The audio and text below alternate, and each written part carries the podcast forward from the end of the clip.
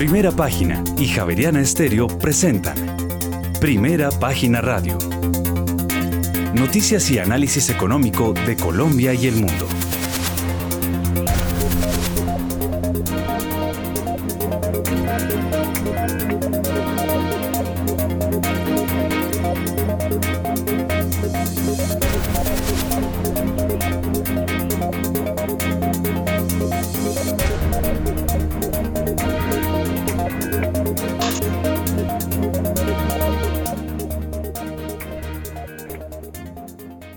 Buenos días, son las 6 de la mañana y 3 minutos. Les damos la bienvenida a una nueva emisión de Primera Página Radio. En este viernes finalizamos semana, es 10 de marzo del año 2023. Tendremos todas las noticias y el análisis económico de Bogotá, Colombia y el mundo hasta pasada las 8 de la mañana. Bajo la dirección de Héctor Hernández y Héctor Mario Rodríguez, hoy les presentamos todas las noticias y la actualidad económica. Héctor Hernández, muy buenos días y feliz viernes. Muy buenos días a todos nuestros, oyentes. Son las seis de la mañana y tres minutos y antes de avanzar con lo que tenemos, eh, ¿se sintió el temblor o no? Pues fíjese que no, me desperté unos minutos después, pero sí se sintió bastante fuerte. Hay que decir que fue el epicentro en Los Santos, en el departamento de Santander, sobre las 4 de la mañana y 18 minutos de este viernes, con una magnitud de 5,9 grados en la escala de Richter y una profundidad aproximada de 151 kilómetros en Los Santos, Santander, pero se sintió fuertemente en varias zonas del país. Bueno como, como he dicho últimamente a todos nuestros oyentes, si tienen grabadora, por favor, graben esto, porque para mi concepto es mm, un, eh, un, pronunciamiento histórico, eh, dado todo, lo, todo el contexto que ha ocurrido hace varios meses desde cuando el presidente de la República, Gustavo Petro, tomó posesión. Entonces, sin más pormenores, vámonos con este testimonio. Veníamos a CERAWIC con dos objetivos muy concretos. El primero tenía que ver con firmar con el Banco Mundial eh, una colaboración que junto con otros países eh, a nivel global nos va a permitir hacer el control estricto de las quemas en campos petroleros. Nos hemos propuesto que a 2030 tengamos unas metas muy claras respecto a ese control Colombia es ejemplo de regulación respecto a estas quemas y creemos que podemos seguir avanzando en términos de eficiencia en el sector de los hidrocarburos en este sentido. Y el segundo propósito era tener unas reuniones corporativas con dos empresas que tienen en este momento contratos de exploración en nuestro territorio una de ellas Petrobras y la segunda Oxy.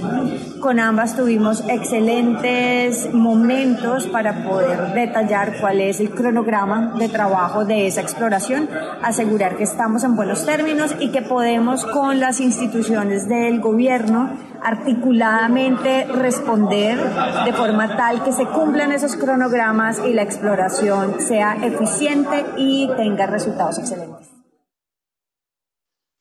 Bueno, este testimonio lo quiero repetir con la pregunta, porque el protagonista fue un eh, personaje que hace parte eh, permanentemente del equipo de primera página como analista eh, petrolero.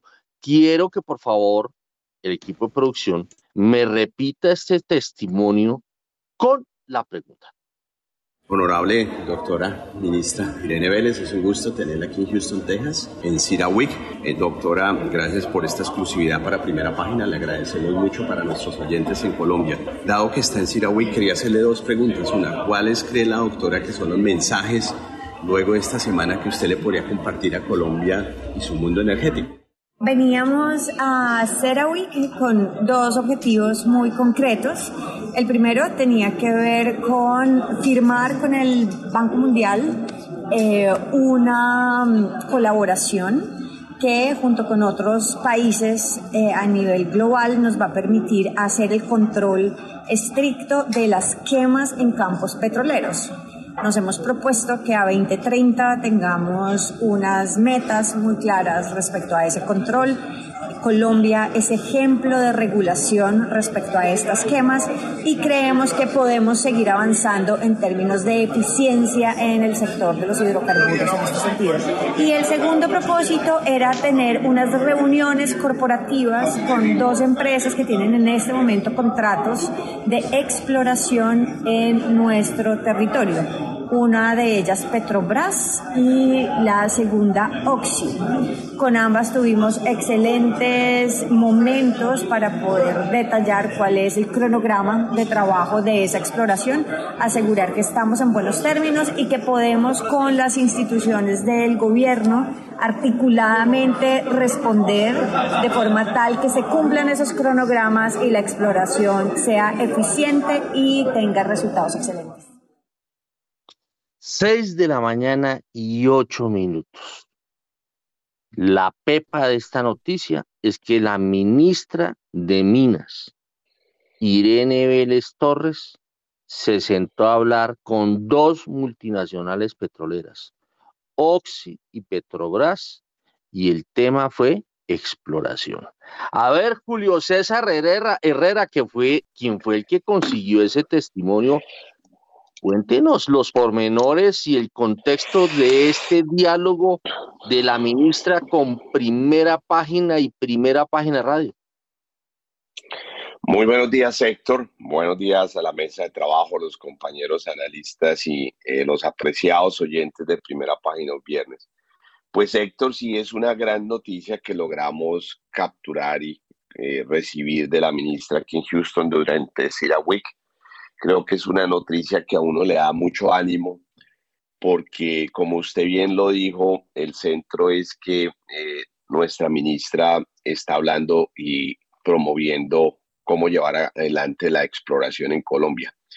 Las dos compañías con las que ella se reúnen son compañías, y empiezo con Petrobras, que tienen mucho interés y participación en el offshore, el offshore colombiano, costa afuera, y son temas de gas y pues es relevante porque pues Petrobras es una compañía muy poderosa, muy grande, ha estado tratando de hacer cosas eh, grandes. Eh, entiendo que el interés de Petrobras es Uchupa, eh, que es parte de los desarrollos costa afuera.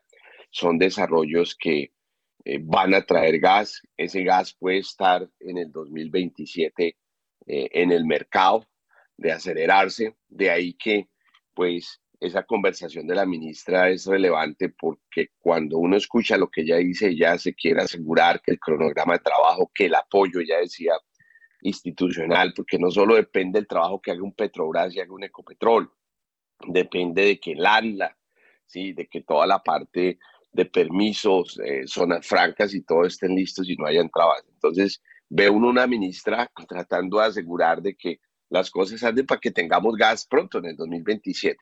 Occidental, que pues una compañía que recuerde que Oxy vendió en Colombia su interés que tenía, hoy en día Sierra Col, pero pues tiene intereses otra vez en costa afuera. Entonces, un mensaje muy claro de que pues en Colombia vamos adelante con lo de costa afuera, que para mí es lo correcto, es donde está la materialidad, es donde está el gas, es lo que necesita Colombia y entonces, pues habló con las dos grandes ligas, son las compañías que pueden hacer la diferencia. Y pues eso lo hace a uno ver de que aquí vamos a seguir explorando, a lo menos en costa afuera, que es donde está la materialidad y donde Colombia puede solucionar un tema de seguridad energética de gas en un futuro muy cercano. Entonces eso, eso fue muy bueno. Lo otro, eh, noticia que es el tema de las quemas de gas, pues para mí sí fue sorpresa, pero ya investigando un poco, esta es una iniciativa que viene desde antes, Ecopetrol se ha adherido ya hace un par de años, pero eh, el ver al Banco Mundial y el apoyo quiere decir de que vamos a tener en Colombia aún más regulación, más control y más seguimiento, porque en los campos pues se va a controlar más la quema de gas que se hace. eh, Colombia esto ha venido muy controlado, Ecopetrol ha venido trabajando, pero si usted va a un campo petrolero, usted ve una TEA ahí quemando gas. No es mayor, Colombia ha venido trabajando en eso, pero eh, eso va a tener mayores controles. Y entonces habla de la agenda ambiental de este gobierno, que pues eso es algo que está bien. Eh, el control ambiental, esa quema de gas pues trae emisiones al ambiente y pues a mí me parece que Colombia empujando y teniendo un liderazgo con un apoyo como el Banco Mundial, vamos a seguir viendo cosas muy concretas en este gobierno. Luego me parece algo muy bueno, muy amable, la ministra muy amable con primera página y bueno, nos dio esa primicia. Bueno, muy bien, son las 6 de la mañana y 13 minutos. Vamos a hacer una ronda que me digan con dos palabras, con dos palabras, que me digan cómo eh, leen este mensaje de la ministra Irene Vélez Torres. A ver, empecemos por orden de llegada. Mauricio Zúñiga. Buenos días, Paeto Leonardo. Buenos días a los compañeros de la mesa de análisis, a Juan Sebastián y a todo el equipo de producción, al igual que los eh, grandes oyentes de primera página. Eh, bueno, yo primero que todo quiero felicitar a Julio César porque primera página cada vez eh, tiene unos corresponsales más especializados y excelente labor de Julio César desde tierras norteamericanas. Eh, yo diría que mm, pues eh, las declaraciones de la, ministra dan un poco de tranquilidad en el sentido de que pues está empezando a trabajar sobre una sobre la tan cacareada transición energética eh, de manera ordenada y eso es lo que me da como como mensaje las declaraciones de ella en ese sentido. Son las 6 y 14, eso, fueron dos palabras como por 25. Bueno, vamos con Jorge Gutiérrez. Dos palabras, buenos días. Buenos días, Héctor, y buenos días a todos. Pues pienso que la ministra sigue sorprendiendo, Héctor. Ahora, pues no se nota pues todavía muy claramente amigable con el tema de hidrocarburos, pero, pero pues cambia un poco el discurso. Arnoldo Casas, quien pertenece a Credit Corp eh, Capital, eh, cuéntenos, cuéntenos cómo recibe estas declaraciones. Héctor, muy buenos días. Yo creo que en la medida en que la ministra recorre el país, el mundo, los diferentes gremios, se nutre de una visión distinta a la que traía y lo veo como algo positivo. Arnoldo, Casas es el director de inversiones, gestión de activos en Credit Corp Capital. Y nos vamos ahora con Juan Camilo Rojas, quien es el vicepresidente de estrategia de inversiones de Credit Corp Capital. Buenos días, Héctor. Buenos días a todos. Dos palabras. Suena bien. muy bien, muy bien. Buena tarea. Guillermo Valencia desde Brasil. Héctor, yo creo que el camino al progreso es alejarse de la ideología y enfocarse en el pragmatismo. Creo que la ministra está empezando a hacer eso. Bueno, 6 y 15. Nos vamos ahora sí con los titulares, Juan Sebastián. Sí, señor, porque a propósito de la reforma pensional y el papel de las AFP, en la Dirección de Crédito Público asegura que su prioridad es diversificar la base de inversionistas en el mercado de deuda con mayor participación de foráneos. Por otra parte, en el primer bimestre de este 2023, el Ministerio de Hacienda no vendió ni compró dólares en el mercado y más adelante la ponencia para el primer debate del Plan Nacional de Desarrollo se radicará la próxima semana. Los nuevos programas de transferencias monetarias ya tienen el aval del Ministerio de Hacienda. Y por su parte, la generación de energía eléctrica en febrero de este año subió 2,14% frente a enero de 2023. Los embalses cerraron en un 59,5% y varias secciones pasaron al índice de alta bursatilidad de la Superintendencia Financiera de Colombia en el segundo mes de este año y Da Vivienda y Banco de Occidente también bajarían sus tasas de interés para las tarjetas de crédito y de darse la integración Avianca propuso garantizar a la, eh, a la supervivencia de Viva, incluyendo Héctor, la marca y modelo de negocio low cost. Muy bien, son las 6 de la mañana y 17 minutos. Nos vamos con la noticia internacional. Sí, señor, porque justamente el sentimiento inversor se ha visto muy afectado por el testimonio semestral de Jerome Powell ante el Congreso esta semana. El presidente de la Reserva Federal de Estados Unidos dijo que el Banco Central está preparado para acelerar el ritmo de la subida de tipo de interés, principalmente para luchar contra la persistente inflación. Los inversores desconfían entonces de la publicación de las nóminas de Estados Unidos más adelante en la sesión Jerome Powell menciona este punto de datos como uno de los indicadores clave que marcarán el el pensamiento de la Fed. Se espera entonces que las nóminas no agrícolas hayan aumentado en 205 mil en 205 mil empleos el mes pasado, una desaceleración desde el éxito de taquilla de 517 mil agregados en enero, pero otra sorpresa al alza es una posibilidad dado el tono agresivo del presidente de la Fed. El mercado ahora está apostando cada vez más a que la decisión de tasas de marzo por parte de la Reserva Federal será un aumento de medio punto porcentual, una aceleración del aumento de 25 puntos básicos a principios del mes de febrero. El cierre y la liquidación del banco cripto Silvergate Bank y el desplome en bolsa del banco especializado en empresas emergentes Silicon Valley Bank, que perdió más del 60% de su valor, llevaron preocupación a las acciones en Wall Street y contagian a esta hora Europa. En contraparte, los bonos del Tesoro de Estados Unidos subieron. El rendimiento de los bonos del Tesoro a 10 años disminuyó 7 puntos básicos y llegó al 3,92%, por su parte, el rendimiento de los bonos de Alemania a 10 años tuvo pocos cambios en 2,64%. Finalmente, Héctor, el rendimiento de los bonos británicos a 10 años avanzó 3 puntos básicos y llegó al 3,80%.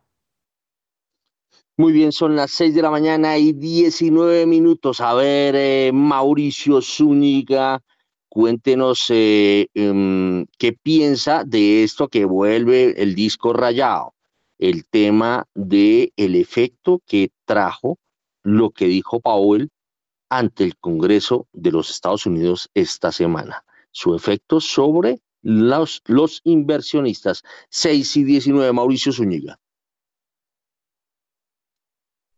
Héctor, yo, yo creo que estamos eh, a puertas de un movimiento bien interesante, esto del Silicon Valley Bank, eh, que se venía gestando no desde esta semana como lo aceleró las declaraciones de, Jeremy Powell, eh, sino desde antes, pues porque tenía un portafolio bien nutrido, como lo tienen la mayoría de bancos eh, norteamericanos y a nivel mundial, de bonos del Tesoro, eh, pues obliga a capitalizar ese banco.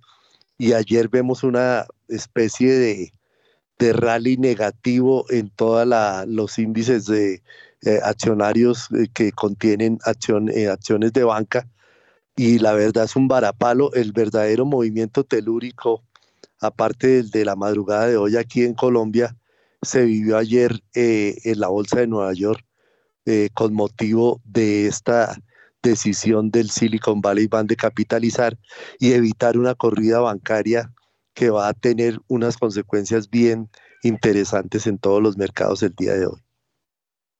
6 y 20, sí, eso fue como previo al, temblor de hoy, lo que ocurrió en el mundo financiero de los Estados Unidos. Jorge Gutiérrez.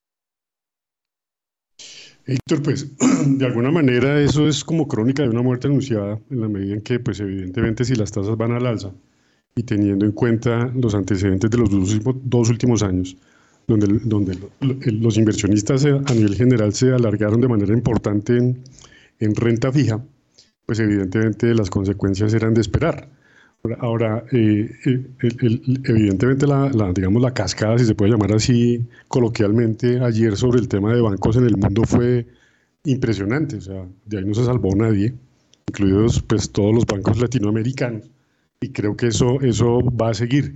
Ciertamente en la medida en que el banco, eh, eh, la Reserva Federal, perdón, se pronuncie en el, en el sentido de subir más tasas más fuerte, pues entonces inmediatamente se alertan todos los bancos centrales y, pues digamos eh, eh, el siguiente es el Banco Central Europeo que coincidencialmente hoy Lagarde hace un, pronunciamiento eh, más o menos a las 9 de la mañana, pues entonces se genera como mucha expectativa alrededor de lo que pueda de lo que pueda ser la reacción del Banco Central Europeo y los demás alrededor de este tema. Y pues evidentemente todo lo que tenga que ver con la renta fija particularmente se va, se va a seguir viendo afectado y consecuentemente también la, la, renta variable, Héctor.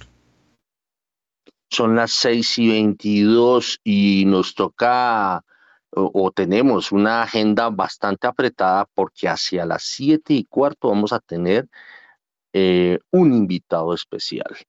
Eh, pero mientras tanto, vámonos a las 6 y 22 con las bolsas del mundo. Sí, señor, pero antes una recomendación porque Pay Asset Management fue la compañía pionera en traer el modelo de fondos de inversión inmobiliaria al país. Hoy se consolida después de 15 años. Aprenda más sobre inversión inmobiliaria en www.pay.com.co 622. En primera página radio, las bolsas del mundo. Asia perdió tras el contagio desde Wall Street y la ratificación de Xi Jinping al frente de China. El pesimismo en Tokio se aceleró tras el final de la reunión mensual del Banco de Japón que decidió hoy mantener intacta su política de flexibilización que incluye tipos de interés ultra bajos y el control de los rendimientos de bonos a largo plazo en la última reunión sobre política monetaria presidida por el actual gobernador Haruki, Haruhiko Kuroda. la bolsa de Tokio bajó 1,67% este viernes. El Topix descendió 1,91%. El índice de referencia de la bolsa de Shanghái cayó 1,4%. Por su parte, el parque de Shenzhen retrocedió 1,19% y el índice de referencia de la bolsa de Hong Kong, el Hang Seng, cerró con pérdidas del 3,04%. Finalmente, Héctor, el principal indicador de la bolsa de Seúl, el Kospi, cayó 1,01%, mientras que el índice de valores tecnológicos Kosdaq perdió 2,98%. Oiga, repítame el nombre del gobernador japonés. Haruhiko Kuroda es el saliente gobernador del Banco Central de Japón. Muy bien, Juan Sebastián, 6 y 24. A las 6 y 24 vamos por partes, como dicen por ahí, una a una. A ver, eh, Arnoldo Casas de Credit Capital, ¿cómo ve este comportamiento de las bolsas, empecemos por Asia. Pues, eh, Héctor, yo creo que en general todos los mercados están... Me parece que hay una inconsistencia entre lo que muestra el mercado de bonos y lo, que muestran los mercados accionarios. Yo creo que ha habido un rebote generalizado. Em, los últimos datos eh, han generado los movimientos que vemos y que escandalizan, digamos, los titulares de los periódicos.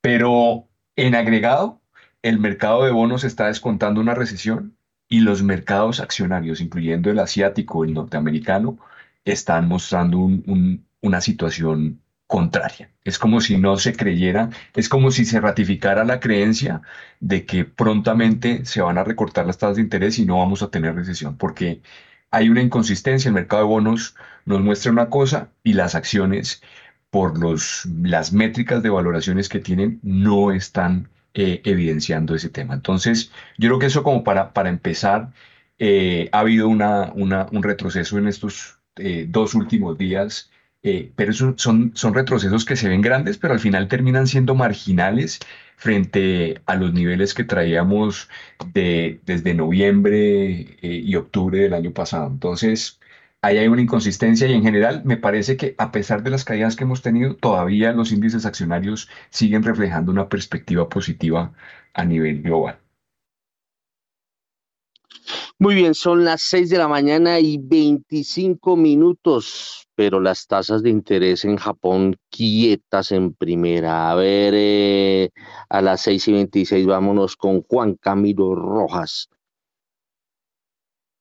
Eh, sí, Héctor, efectivamente, eh, la decisión que tomó el, Banco Central de Japón de mantener todavía ese límite de las tasas de interés, eh, pues al final, digamos, como que sigue llamando a, que, a que los riesgos de recesión existen y, que efectivamente, a pesar de que pueda haber brotes inflacionarios de corto plazo, pues en este momento se prefiere privilegiar un poquito no, no ser tan exagerado con el, con el tema de tasas de interés, no permitir que eso se transmita al mercado para evitar efectivamente que, que, el, que el apalancamiento se vuelva costoso y que, y que esto al final se profundice una crisis que puede ser manejable, digamos, al final una, una recesión que no sea crisis, que pueda ser manejable, eh, se convierta en crisis. Entonces yo creo que por ahí viene también esa, esa decisión. Y hoy eh, pues evidentemente todos los ojos puestos en los datos de empleo porque ahí digamos que puede seguirse presentando la inconsistencia de que todos estamos en el modo de que vamos hacia una recesión, pero el mercado laboral todavía no responde digamos, a esa, a esa expectativa. Entonces vamos a ver si la creación de empleo, así como fue el empleo privado a mitad de esta semana, sigue siendo fuerte y en ese sentido, pues eh, esto avivaría la posibilidad de que la Fed siga subiendo tasas y que los riesgos de recesión pues se acrecenten eh, no, no, y que no necesariamente se materialicen ya, sino que pueda ser incluso en el 2024. 6 y 27. Seguimos con las bolsas del mundo, pero en esta oportunidad con Europa. Sí, señor, porque los mercados bursátiles europeos cotizan fuertemente a la baja, esto por el nerviosismo ante el informe de empleo de Estados Unidos, el cierre y la liquidación del banco cripto Silvergate Bank y el desplome en la bolsa del banco especializado en empresas emergentes Silicon Valley Bank, que perdió más del 60% de su valor tras anunciar una ampliación de capital. Esto para tratar de resolver sus problemas financieros, provocaron un efecto contagio en los mercados mundiales del que no escapó hoy el parque Hong Kong, el IBEX 35 de la Bolsa de Madrid bajaba 1,68%, el índice DAX alemán cotizaba 1,70% a la baja, mientras que el CAC 40 de París descendía 1,90% y finalmente el FTSE de Londres perdía 1,60%. Bueno, yo además veo acá, Juan Sebastián, que el Producto Interno Bruto del Reino Unido aumentó un 0,3% en enero, ¿no? Bueno, a ver, Guillermo Valencia ahí con, con eh, eh, em, sacudida eh, en bolsa del banco especializado en empresas emergentes Silicon Valley Bank. A ver, Guillermo Valencia desde Brasil. recordar que nos toca puntuales porque estamos apretados de agenda. Hoy hay arqueología, una super arqueología musical. Sorpresiva, sorpresas, muchas sorpresas en esa arqueología. A ver, eh, eh, Guillermo Valencia de Brasil. Bueno, Héctor, los saludo, saludo a la mesa de trabajo, a los colegas y por supuesto a la gran audiencia de primera página. Yo creo que esta señal de ahora en los bancos acaba de ponerle un límite a la subida de tasas que pueda hacer Jerome Powell. Eh, porque va a empezar a crear problemas. Ya llegó a un nivel de tasas de interés que va a empezar a crear quiebras y desempleo. Y empieza a activarse el, como el otro mandato de la Fed, que es también para darle bolas a eso. Entonces, eh, yo creo, veo muchas señales de desinflación, lo veo en los costos de transacción de la carga, lo veo en el índice de precios al productor. Entonces, a pesar de que esto parece malas noticias, yo creo que lo que va a venir tal vez en el segundo semestre de este año es una Fed muchísimo más laxa. Eh, Japón, súper importante, súper importante la transición de Kuruda al, nuevo director del Banco Central japonés. Eh, súper interesante porque es que Japón ha estado en esa política monetaria de estímulo casi 20 años. Y, y, una subida en las tasas de interés en Japón puede crear un cambio significativo en los flujos de capital del mundo. Luego, eso es, para mí, puede ser el fenómeno macro más interesante. Hay algo que está pasando en el yen. El yen eh, empieza a valorizarse el dólar contra el yen de nuevo después de haber tenido una corrección. Creo que eso va a ser significativo. Eso va a empujar un dólar fuerte. Em, y, en ese escenario de, de, una probable recesión, yo creo que hay un grupo de compañías que están sin deuda, que tienen un modelo productivo bueno y que ese escenario de volatilidad puede ser bien interesante para esas compañías. 6 y 31. Vámonos con las bolsas latinoamericanas. Sí, señor, y antes una recomendación porque Banco Credit Financiera está evolucionando y ahora es Bancien, aunque hoy se vean diferentes, siguen manteniendo su esencia y reafirmando su compromiso de trabajar por lo que los motiva cada día. Acompañar a sus clientes a cumplir sus metas, conozcan sobre sus alternativas de inversión y mucho más en www.bancien.com.co. Bancien al 100 contigo, siempre vigilado, Superintendencia Financiera de Colombia, 6 y 31. Las bolsas latinoamericanas en primera página radio. Las acciones de Estados Unidos registraron su peor día en dos semanas después de que un desplome en las acciones de los bancos cobrara impulso ante la preocupación de que los problemas en el sector pudieran presagiar peligros más amplios. El Dow Jones perdió 543,54 puntos, el selectivo Standard Poor's 500 restó 1,85% y por su parte el índice compuesto del mercado Nasdaq 100, que aglutina a las grandes tecnológicas, restó 2,05%. En la región el índice Standard Poor's Merval de la Bolsa de Comercio de Buenos Aires cerró con una bajada del 1,33%. El índice Ibovespa de la Bolsa de Valores de Sao Paulo se devolvió 0,97%. Por su parte, el índice de precios y cotizaciones de la Bolsa Mexicana de Valores subió tan solo 0,07%. En Colombia, el índice MSCI Colcap de la BBC cayó 1,94%. El índice IPSA de la Bolsa de Santiago de Chile perdió 0,11% y finalmente el índice general de la Bolsa de Valores de Lima retrocedió 1,41%. 6 y 32, qué mejor para analizar el vecindario que tener gente de Credicor Capital, institución financiera que tiene asiento en varios países de América Latina. Vámonos entonces primero con Arnoldo Casas para que nos ayude a mirar el comportamiento bursátil del vecindario. Pues Héctor, nosotros todavía digamos que la, la, retórica no ha ido cambiando con el, el, panorama de los mercados accionarios latinoamericanos. Yo creo que la historia sigue siendo la misma, la conexión fuerte de México con, con Estados Unidos que pues hacen de ese mercado tanto para las acciones como para los bonos pues muy, muy atractivo, muy estable eh, y con muy buenas perspectivas. Desde el ángulo eh, más hacia, hacia nuestros países vecinos y el mercado nuestro propio, pues obviamente el, panorama político sigue siendo el factor determinante, pero sí con, unos vientos que hemos comentado en, otras ocasiones alrededor de, todo lo que viene siendo em, la perspectiva positiva que van a tener las materias primas hacia adelante con, con un buen impacto que van a tener para estos mercados y unas acciones que bajo métricas históricas de valorización están eh, demasiado eh, económicas o baratas para el inversionista internacional. Entonces, eh, los comportamientos recientes que hemos tenido pues están contagiados por, por el, el efecto eh, base que tienen las tasas de interés en Estados Unidos y, y, el impacto que hace sobre los inversionistas. Pero viéndolo en una coyuntura de mediano y largo plazo, pues indudablemente, mientras que los mercados emergentes sean atractivos para el inversionista internacional, eh, yo creo que hacia adelante deberían venir buenos vientos para, para las acciones eh, latinoamericanas. Necesitamos sí que se decante todo este tema de tasas de interés porque eso mina y nubla las decisiones eh, en el entretanto. Muy bien, son las 6 de la mañana y 35 minutos a las 6 y 35. A ver, eh, Juan Sebastián, usted me tiene también noticia de, de Perú. Sí, señor, tiene que ver con el Banco Central de Perú porque su más reciente sesión eh, decidió tener y mantener mejor eh, inalteradas sus tasas de interés. Hay que decir entonces que esto se suma a, la serie de mm, decisiones por parte de los bancos centrales en esta ocasión en Perú de mantener inalteradas sus tasas de interés. Bueno, entonces vamos a mirar por qué Perú se queda quieto y, la explicación nos la puede ayudar a dar eh, Juan Camilo Rojas, también de Credicor Capital.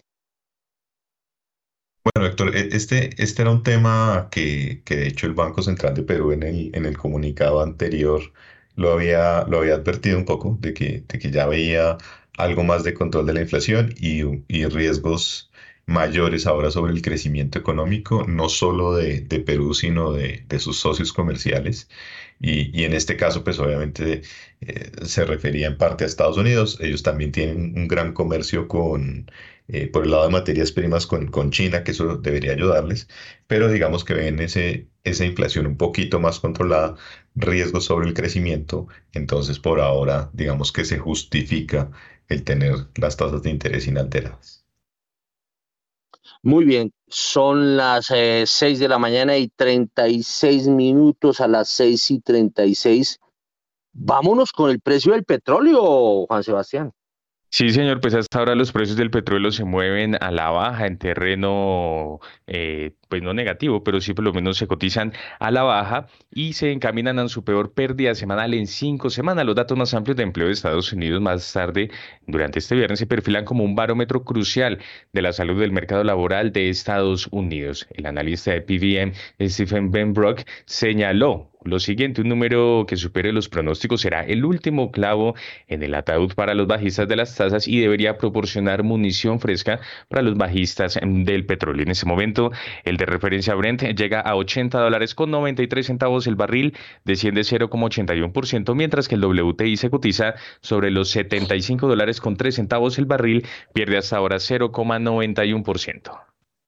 Bueno, hoy vamos con nuestro protagonista de novela que está sacando pecho desde Houston, eh, Julio César Herrera, quien nos debe una explicación, porque además, pero toca puntual, ¿no? Hoy sí toca apretadito, apretadito, pero diga primero o díganos a nosotros, eh, los de a pie, ¿qué es el CERAWIC? El CERAWIC es eh, el Davos de la energía, es la conferencia número uno del mundo, algunos lo llaman el Super Bowl de la energía.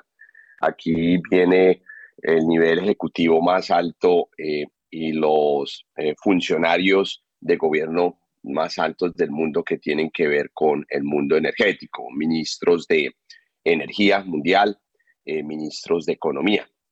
Y se habla de toda la cadena de valor con un componente muy grande en electrificación, minerales, ¿sí? toda la parte de transición energética y también vienen los bancos, los fondos institucionales para hablar cómo ven ellos el progreso, dónde invierten, por qué no invierten, qué le están haciendo las políticas eh, del momento a, la inversión que ellos hacen a nivel mundial. Está todo el mundo, excepto los rusos, le puedo decir, en este momento. Muy bien, son las 6 de la mañana y 39 minutos. Eh, aprovechamos y rápidamente oigamos un diálogo que tuvo eh, Julio César con la exministra de Minas y Energía, que también está allá, María Fernanda Suárez. Vámonos con el testimonio de María Fernanda Suárez. Eh, le pedimos esto al equipo de producción. Ha sido una conferencia muy interesante con personajes del mundo de la energía. Hoy tuvimos un almuerzo eh, con la secretaria del Departamento de Energía de Estados Unidos. Han estado los presidentes de las compañías globales, eh, eh, ministros. Es, es, un tema, digamos que muy diverso, discutiendo los, discutiendo los diferentes temas de energía. Yo diría que, que si uno puede centrar en un par de puntos. Es, lo primero es que todo el tiempo se habla del trilema de la energía y la importancia de mantener eh, todos los puntos de ese trilema balanceados. ¿Cuáles son esos puntos del trilema? Eh, casi siempre la discusión ahora alrededor de la energía es la discusión alrededor de la sostenibilidad. Pero en el trilema uno tiene que mantener la seguridad energética, que es asegurar que haya confiabilidad y que haya energía todo el tiempo, y eh, la, la, la accesibilidad Em, y el costo de la energía. Porque si uno acelera demasiado la transición energética, corre el riesgo de poner en riesgo o la seguridad energética o eh, el costo de la energía. Entonces ese ha sido un mensaje eh, digamos que frecuente en las cosas que se han discutido, en particular porque el tema de seguridad de alguna manera se daba acomodado y desde hace un año, cuando hubo la invasión de Rusia a Ucrania, pues todo el mundo empezó a ver, eh, digamos, lo importante que eh, era tener seguridad y soberanía energética. El otro tema es que necesitamos es más energía y menos emisiones. Eh, que a veces estamos todo el tiempo pensando, digamos, como en contra de, en contra de los energéticos eh, y realmente tenemos es que asegurar que hayan menos emisiones porque el mundo y en particular los países en desarrollo como Colombia van a necesitar cada vez más energía. ¿Cómo se logra eso? ¿Cómo se logra eso de tener más energía y menos emisiones? Se logra con la tecnología. Entonces, eh, acá parte de lo que vemos en, este foro, pues es todas las innovaciones tecnológicas y al algo que hemos discutido mucho son todos los incentivos que ha puesto Estados Unidos para las nuevas tecnologías, incentivos tributarios muy significativos para que haya investigación y desarrollo alrededor de hidrógeno, alrededor de la captura de almacenamiento de carbono, de la evolución de las baterías, em, de la analítica de datos, de todos los temas que contribuyen, por ejemplo, a los temas de eficiencia energética, que son, eh, que son determinantes. Hablamos, tuvimos una sesión muy interesante eh, sobre Latinoamérica. Eh, esa es una sesión privada en donde de nuevo se reúne, digamos, eh, los grupos latinoamericanos que representan todos los sectores. Son las, son las 6 de la mañana y 42 minutos y pues la exministra de Minas y Energía también habló de un tema que se me hace también muy, muy oportuno porque habla de que el subsidio a la gasolina no está rimando con la transición energética. A ver, rapidísimo, eh, eh, Julio César Herrera, en, eh, ahora sí le tocó en una palabra decirnos la lectura de esta lectura de María Fernanda Suárez sobre Cerawit. Creo que María Fernanda, con su experiencia energética, eh, nos recuerda unos retos que debemos tener en Colombia, que por ejemplo, cómo es posible subsidiar la gasolina en Colombia cuando hablamos de transición energética, que tenemos una contradicción. Y eso hay que revisarlo. Eh, y yo creo que eso tema viene a revisión en un futuro. Muy bien, son las 6 de la mañana y 43 minutos. Hoy estamos todos muy juiciosos, así me gusta, todos juiciositos. Vámonos con los datos que van a emocionar los mercados. Atención a los amantes de los autos, les traemos una noticia increíble. En el parqueadero de la entrada principal de Unicentro Bogotá, llega del 2 al 12 de marzo el Cubo Motoriza la feria, donde podrás estrenar tu Mitsubishi o BYD de manera inmediata. En el Cubo Motoriza también encontrarás retoma de vehículos, accesorios y oportunidades financieras sin igual. Recuerda, en el Cubo Motoriza solo del 2 al 12 de marzo en Unicentro Bogotá, 6 y 43. En primera página radio, las claves de la jornada. Y arrancamos en Europa porque allí muy pendientes de Christine Lagarde, quien es la presidenta del Banco Central Europeo. Además, se destacan el Producto Interno Bruto del Reino Unido y el IPC de Alemania, que ya fueron revelados, la balanza comercial de Francia y las ventas minoristas de España y el índice de precios al productor de Italia.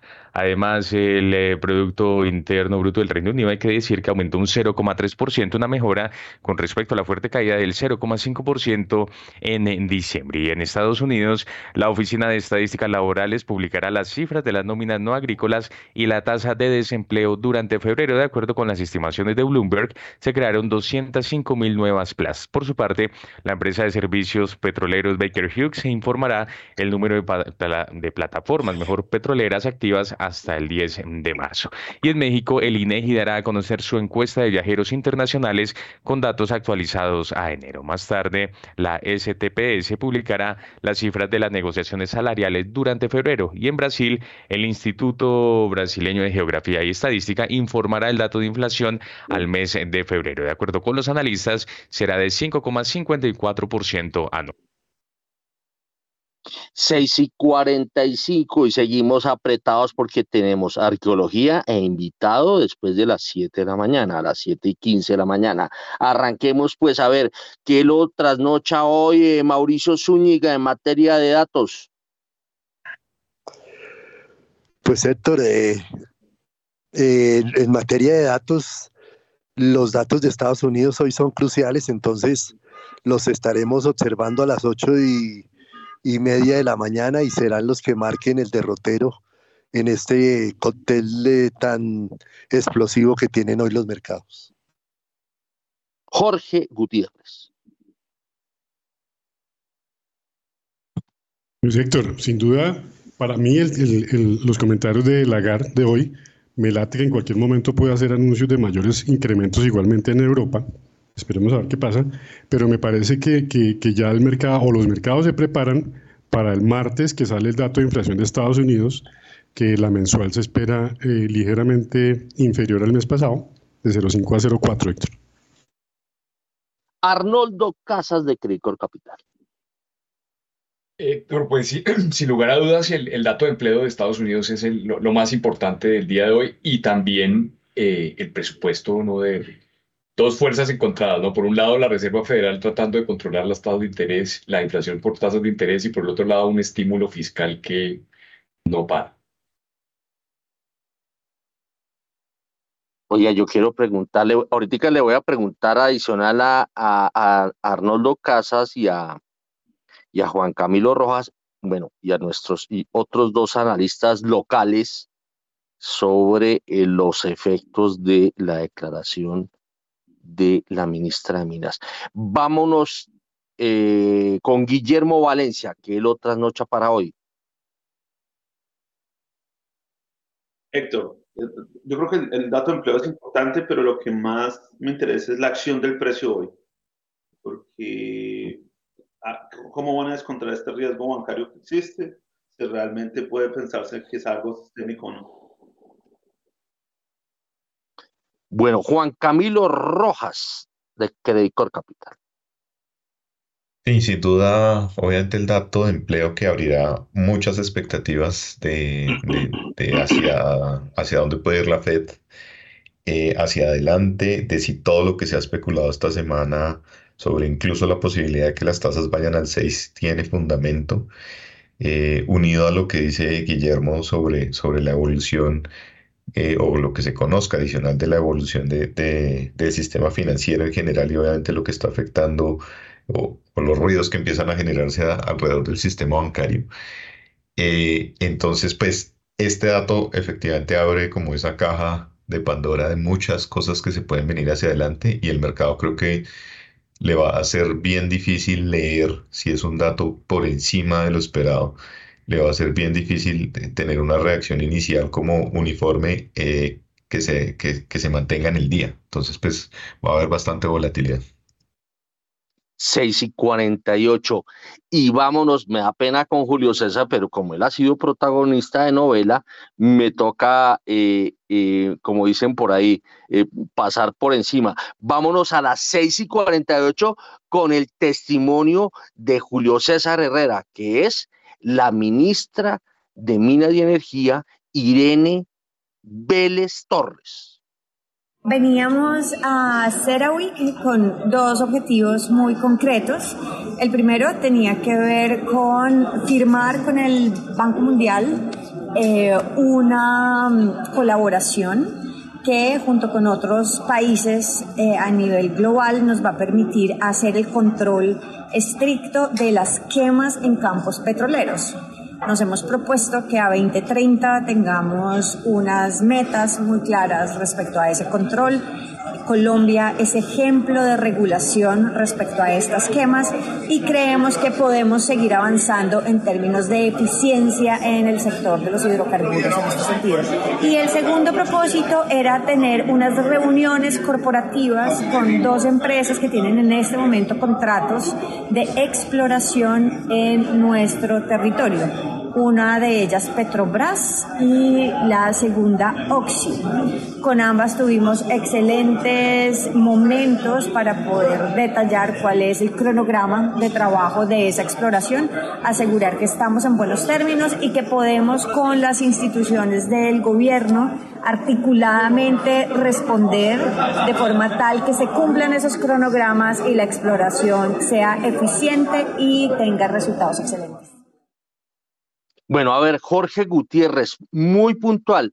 ¿Esto puede de pronto hacer eh, mover el mercado en Colombia?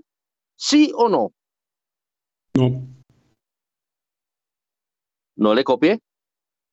No, Héctor, creo que no. Cree que no. Mauricio Zúñiga. ¿Nico? Héctor, yo, yo creo que, pues, eh, a pesar de que la ministra tiene otro tono, eh, yo creo que estas eh, declaraciones, como lo decía también la doctora María Fernanda Suárez, es ministra, simplemente confirma que tenemos que ir a una transición ordenada. No va a pasar nada con los mercados. A ver, Juan Camilo Rojas de Credicor Capital. Yo creo que desafortunadamente no, porque eh, a muchas veces ya nos ha pasado eh, con esta ministra y con el presidente de que una cosa se dice afuera y después otra cosa viene y se dice aquí adentro. Muy bien. A ver, Arnoldo Casas, también de Crecor Capital. Sí, Héctor, yo tampoco creo que sea muy trascendental para la formación de precios en el mercado, la verdad, no. Eh, me parece relevante. Guillermo Valencia desde Brasil. ¿Cómo hace falta el liderazgo de una persona como María Fernanda Suárez en energía? No creo que afecte para nada. Bueno, 6 y 52. A Julio César le voy a dar las gracias por todo este trabajo desde CeraWeek y obviamente estos testimonios que mm, yo pienso que sí hay, hay un cambio, un cambio, pero muy radical de tendencia en cuanto a los mensajes que da el actual gobierno, pero eso solamente lo van a decidir los mercados, eh, la interpretación de estas palabras. Ya vemos que algunos eh, las interpretan de una manera. Vamos a ver qué pasa en la cancha hoy. 6 y 52 y nos vamos con una arqueología que me encontré con unas sorpresas gigantes. Arranquemos pues.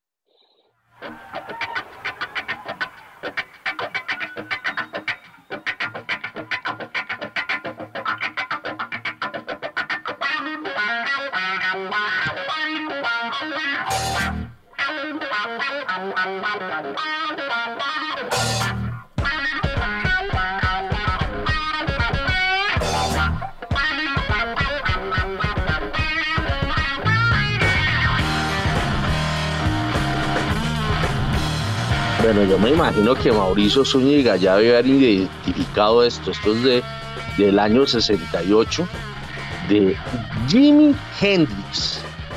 Y esto del 68, mmm, ¿por qué lo traemos a colación más bien a Jimi Hendrix? Ya vamos a mirar porque ahora traemos a colación a otro gran músico.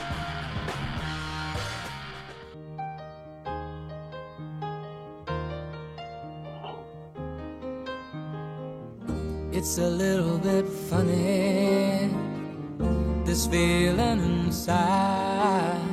I'm not one of those who can easily hide.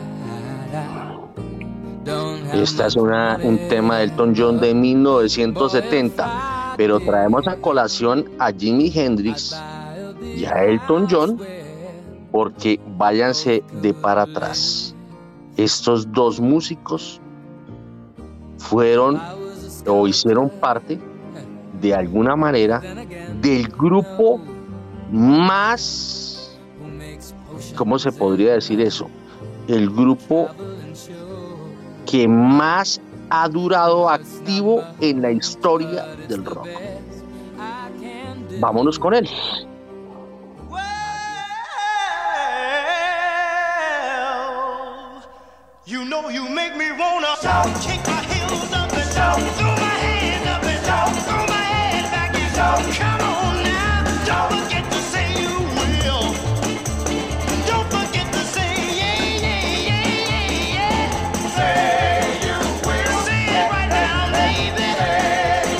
Este fue el primer éxito de este grupo por allá en 1959 y este grupo se llama The Asley Brothers.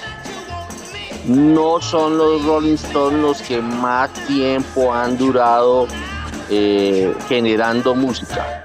Son The Asley Brothers que desde 1956 y aún están vigentes porque es una, son unos hermanos que son de apellido Asley y ha habido inclusive ya hijos de los músicos quienes integran esta banda. Y este tema se llama Shout de 1959 y pasamos del Shout al Twist and.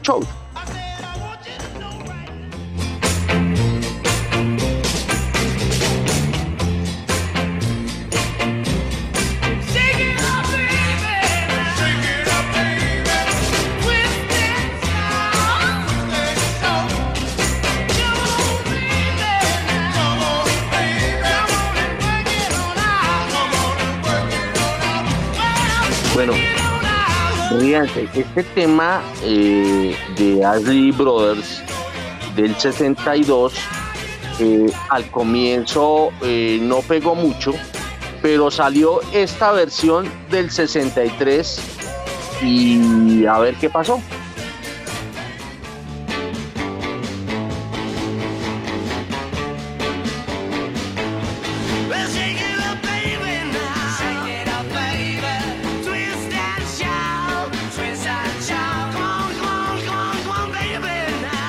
Estos son los Beatles que hicieron que el tema de Ashley Brothers brincara al número 2 en las listas pop a finales de 1963.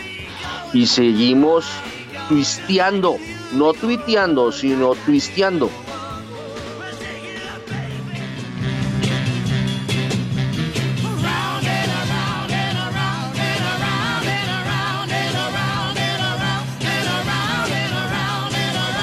tema del 64, se llama Drifting with Linda. Eh, y pues eh, era un tema también bastante movido, tirando con Linda, 1964. Y pasamos a otro tema de ese mismo año. Eh, ¿Quién es esa dama?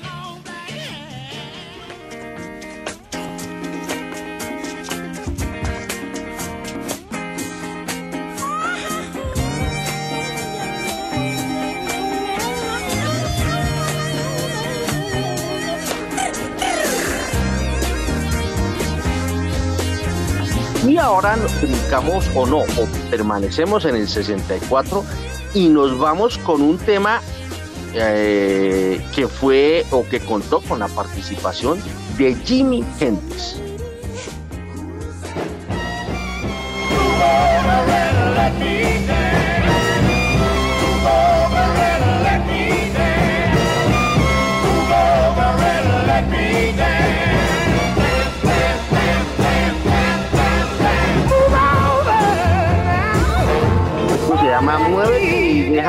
Déjame bailar 1964.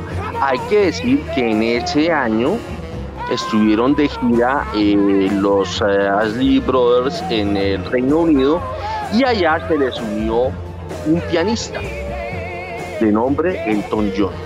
No encontramos un testimonio de eh, Elton John tocando para Ashley Brothers, pero lo registramos de todas maneras nos vamos con este viejo corazón mío, 1965.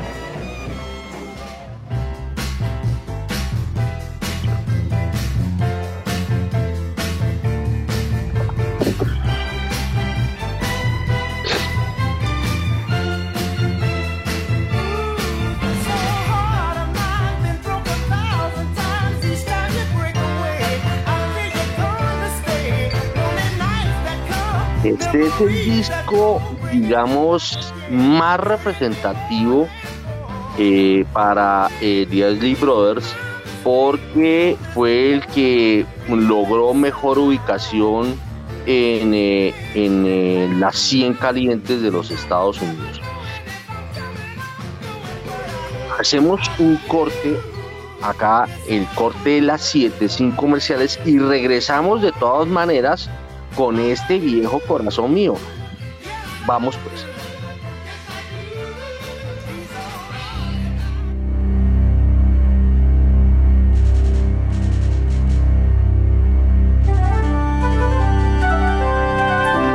...91.9 Javeriana Estéreo, Bogotá. HJKZ. Sin fronteras.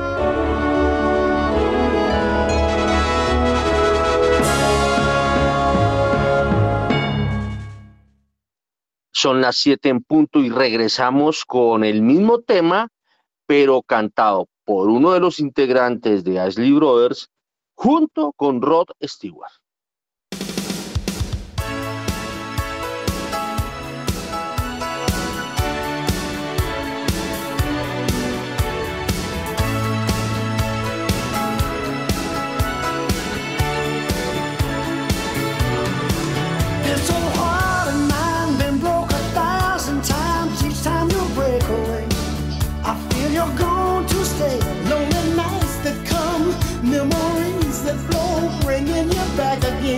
1989, esta canción la canta con Ronald, eh, quien se había quedado al frente de Ashley Brothers. Y esto es 1989 y nos eh, devolvemos un poquito a 1969. Es tu cosa.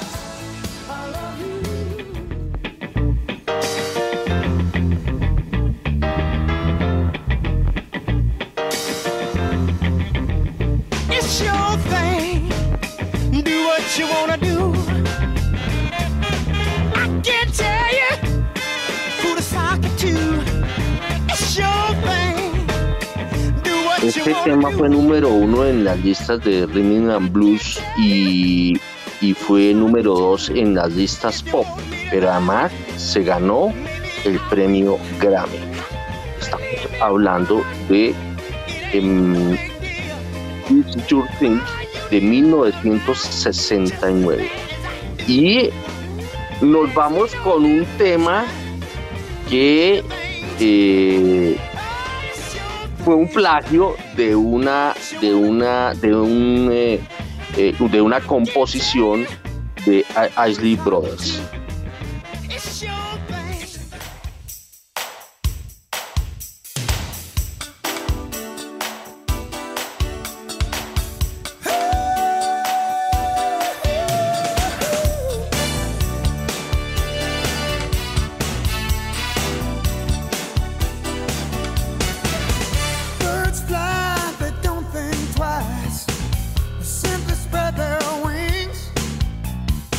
Amor es una cosa maravillosa de Michael Bolton de el año 2000, pero perdió ante los tribunales porque se declaró que había sido un plagio de un tema idéntico llamado idéntico de Ashley Brothers.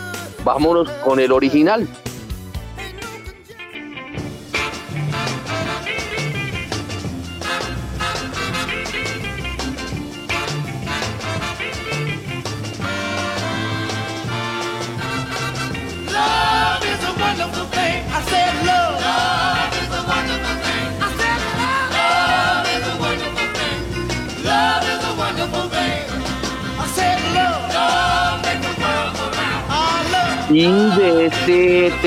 1966 brincamos a un álbum, al tema de un álbum eh, que se llamó Body Kiss de del año 2003, perdón. Eh, y el tema que vamos a traer a colación es I Like, con el cual vamos a cerrar, porque este álbum fue número uno en las listas calientes de los Estados Unidos. Vamos con I Like.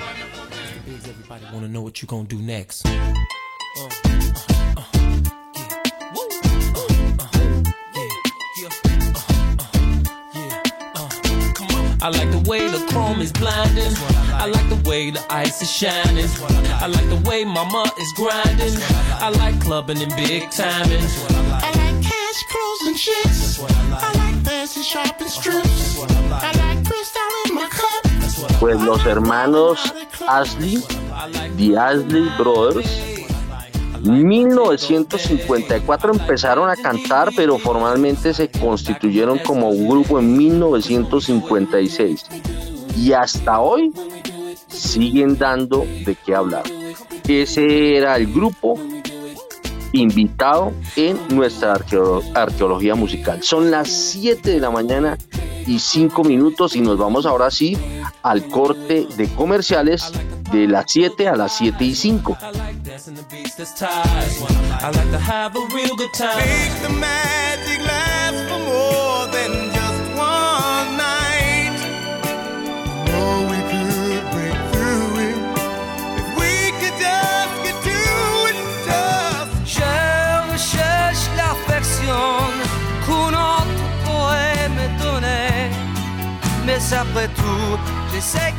En las noches, Javeriana Estéreo, sin fronteras.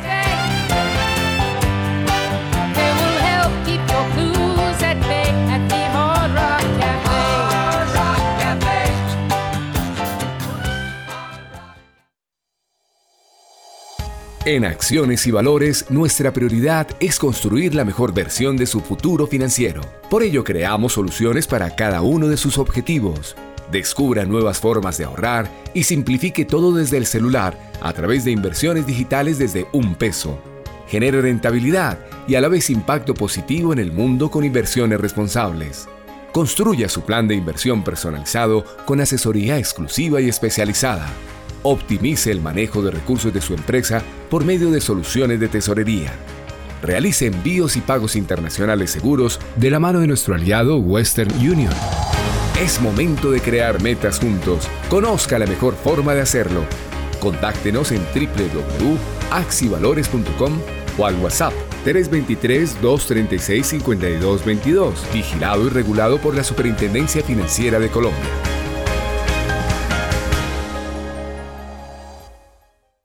Nadie te da más apoyo en el logro de los objetivos de tu negocio que Movistar Empresas, porque nos comprometemos como aliados de nuestros clientes, ayudándolos a tomar decisiones de forma efectiva y oportuna a través del análisis de los datos para que sus negocios lleguen más lejos. Descubre todas nuestras soluciones digitales en movistar.co/empresas o escríbenos al WhatsApp 316 606 6666, opción 3. Aplican términos y condiciones.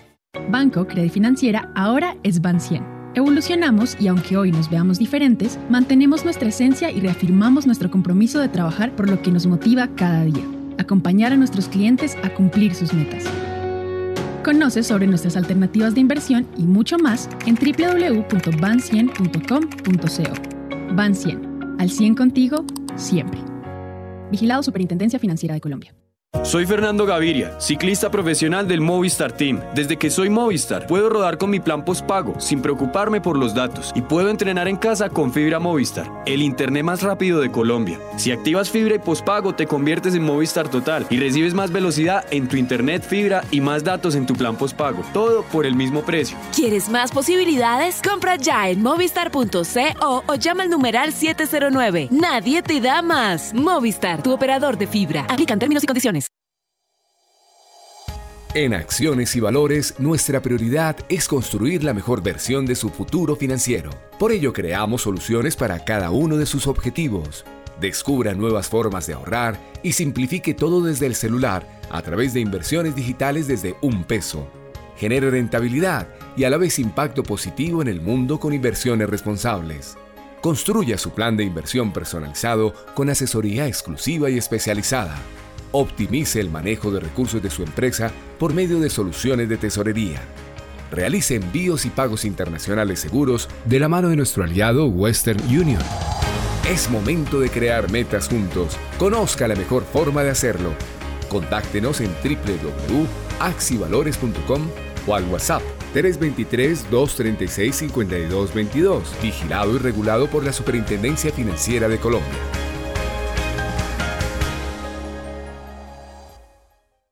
Javeriana Estéreo, sin fronteras.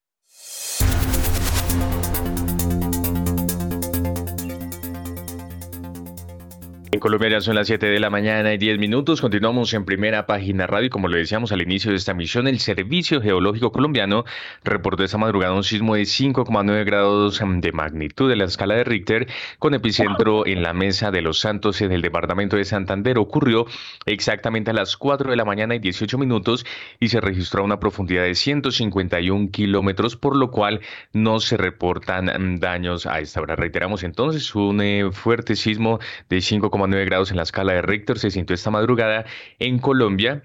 Eh, sobre las 4 de la mañana y 18 minutos, con epicentro en la Mesa de los Santos en el departamento de Santander. Bueno, son las 7 de la mañana y 10 minutos. Eh, pues yo no, sé si les dije, pero yo eh, mm, alcancé a ver que se medio movió, digamos, la, la, la cortina pero la verdad, la verdad no lo sentí. Yo, yo, yo soy con los temblores me, me da tucutucu, pero esta vez no me dio tanto tucutucu. Eh, eh, bueno, y el epicentro de Santander, pregúntenle a los bumangueses cuántos temblores sienten en un, en un día, ¿oyen? Bueno, yo mejor no voy a vivir a, a, Bucaramanga. Siete de la mañana y once minutos. Bueno, estábamos con eh, eh, hablando del tema de ese testimonio de la ministra de Minas y Energía.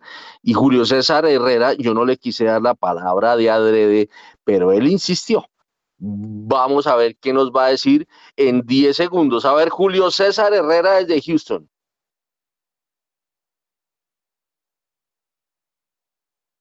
Héctor, yo el comentario que quiero hacer es, de acuerdo con mis colegas, de que impacto en los mercados no, no habrá, pero yo creo que algo positivo. Yo creo que es un mensaje de los mejores que hemos oído para la inversión extranjera. Uno de los temores que nosotros teníamos en la industria es que con estos mensajes, a pesar de que es una industria resiliente, la industria ha estado y está en todos los sitios del mundo, eh, es porque con estos vientos eh, pues hubiese generado algo de preocupación de invertir en Colombia y este tipo de desarrollo, los dos que la ministra habló son desarrollos que tienen pozos, que cada pozo vale mínimo 120 millones de dólares, más aparte, o sea, son inversiones muy grandes. Esto es más material que ir a perforar y explorar una campaña de exploración de 5 o 6 millones de dólares en, en el llano. Entonces, esto es donde está la materialidad. Entonces, yo sí lo veo como positivo para compañías como Petrobras que estuvieron aquí, han estado, han ido vuelto, han estado más activos, y para el mismo Occidental que dejó Colombia. Hace tiempo vendió a Carlyle Group eh, y hoy en día es Sierra Col y se quedó con esa parte. Entonces ahí es donde yo veo la parte positiva. Y Héctor, cierro diciéndole que en petróleo eh, yo creo y que el precio no se va a quedar hoy al final del día, una vez salga el reporte de empleos, esa caída tan severa que tuvimos, que ya Juan Sebastián explicó muy bien por qué. Todo, el mundo ya sabemos que Gerald Powell, Powell el, el, el, digamos, lo que generó esto, que llevó hasta vendetta de posiciones por parte de los traders. Yo creo que el reporte de empleo puede llevarnos dos dólares arriba al final del día. Entonces, que permanezcamos positivos porque salir el reporte de empleo positivo vamos a, vamos a tener eh, eh, un, alza ahí y todo este temor de, pues, eh, tendremos una economía con viento de frente o no. Eso es lo que tengo para cerrar. Muy bien, muchas gracias a Julio César porque ha estado muy pendiente de CERAWIC en Houston. Eh, bueno, hoy, hoy cierran, hoy termina la cosa, ¿no?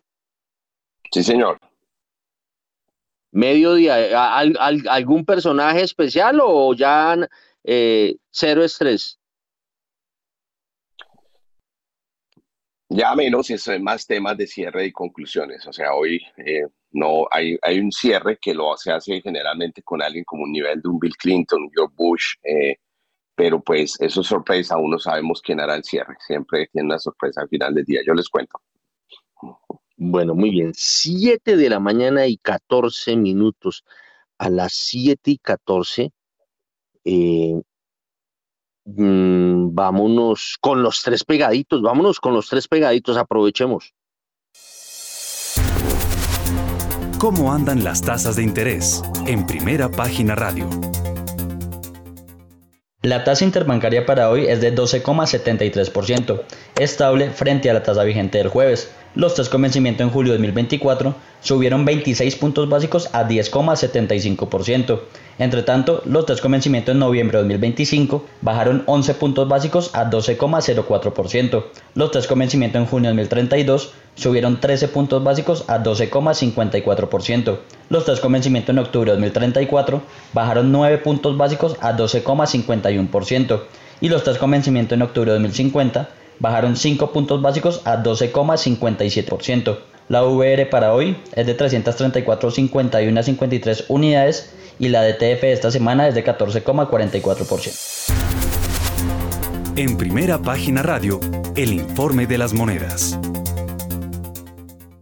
La tasa representativa del mercado para hoy viernes 10 de marzo es de 4.748 pesos con centavos, una reducción de 0,15%, 6 pesos con 98 centavos en comparación a la cotización del jueves. El dólar en el spot tuvo una reducción de 0,59%, 28 pesos con 20 centavos hasta los 4.740 pesos con 60 centavos. Entre tanto, el Next Day tuvo un aumento de 0,32% frente al cierre en el spot quedando en 4.763 pesos. Con este comportamiento, la revaluación año corrido llegó a 1,28%, está subiendo 0,14 puntos porcentuales y la devaluación en últimos 12 meses llegó a 26,75%, subiendo 1,18 puntos porcentuales.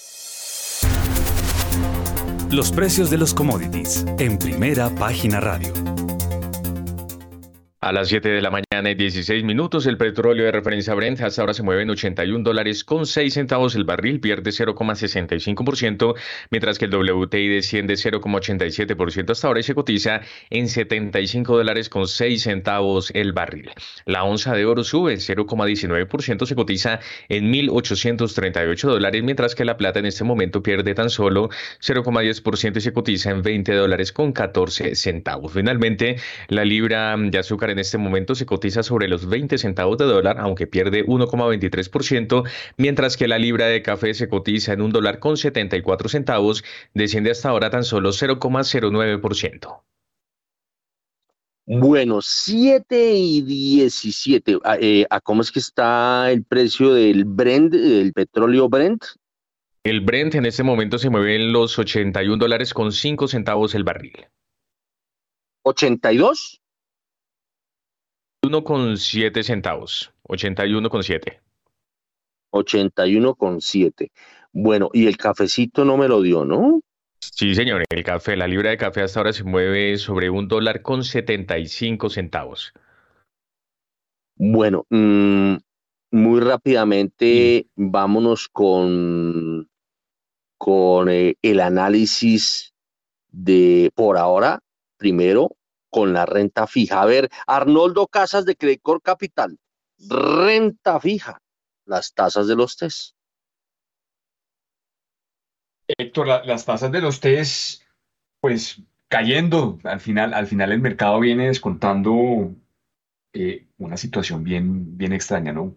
Tasas, digamos, 12%, una caída muy fuerte en, en la deuda corporativa. Yo creo que eh, los vencimientos que hemos tenido, sobre todo el, el UR que se venció a comienzos de este año y, y la ralentización de la economía, por no decir que el estancamiento hace que las cajas de todo el mundo estén un poquito gorditas y que, y que en búsqueda de, de, la colocación de esos recursos, pues las tasas estén descendiendo. Pero por primera vez, y todos los que llevamos un tiempito acá en esto, eh, no habíamos tenido una, una curva de rendimientos, tasas de muy largo plazo por debajo de la tasa del corto y con un Banco de la República que probablemente nos, nos suba las tasas de interés por encima del 13% en, estos, en las próximas reuniones. Entonces, bien extraño ese comportamiento, extranjeros vendiendo, eh, a pesar de eso, las cajas locales muy gruesas, los, los, los cayendo, eh, las tasas corporativas también. Entonces,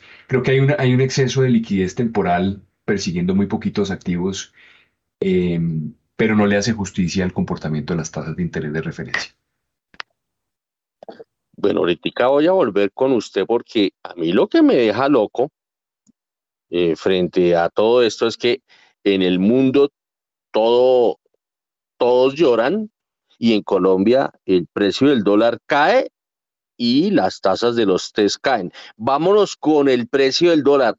¿Cómo así que está cayendo? Veo que en el spot cayó 28 pesos el dólar. A ver, Mauricio Zúñiga, experto en materia de monedas. Pues Héctor, el dólar ha venido en un canal muy, respetando un canal muy de 4.700 y 4.800, ahí se ha movido estos días.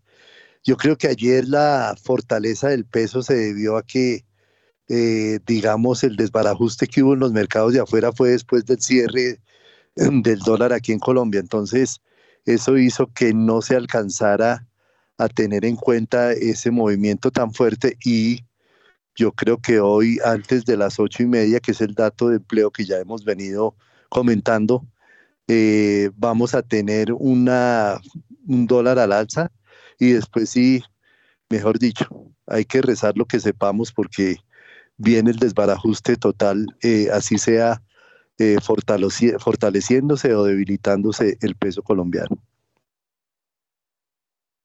Bueno, yo veo que en la tarde, según cifras del Next Day, eh, la subida fue solo de 15 pesitos en el Next Day. Bueno, a ver, dejémosle que, dejemos a Jorge Gutiérrez que mire, mire el panorama. TES y dólar. Pues Héctor, ciertamente en el, en, el caso de los TES comparto lo, lo, que menciona Arnoldo. Sí sorprende realmente ver unas tasas realmente bajas en comparación con lo que puede ser la tasa de intervención del Banco Central, que puede ser superar el 13% fácilmente. Pero bueno, al final eh, la liquidez, eh, eh, digamos, que producen los bancos particularmente, de alguna manera influidos por esa menor demanda que empezamos a ver del crédito, ¿cierto? Vemos diferentes sectores realmente afectados por el incremento importante y no solamente por eso, sino por las nuevas exigencias en el proceso de, de otorgamiento de créditos en los bancos, que ha hecho que sectores tan importantes como el de la construcción haya llevado a, que muy buena parte de los proyectos para este año de construcción se suspendan, no solamente, eh, digamos, por la incertidumbre política, sino también por los costos financieros que hacen prácticamente inviable buena parte de esos proyectos. Entonces ahí se presenta un fenómeno interesante que conduce a que eh, pues, la liquidez que, que, entre otras cosas, no se ha recogido desde que se hizo esa fuerte expansión monetaria del 2020, pues se mantenga y pues conduzca a este tipo de situaciones. Hay muchas paradojas ahí y habría mucho de qué hablar. Y por el lado del dólar, eh, evidentemente, como usted lo anota, Héctor, hemos venido más bien viendo un proceso de revaluación del peso.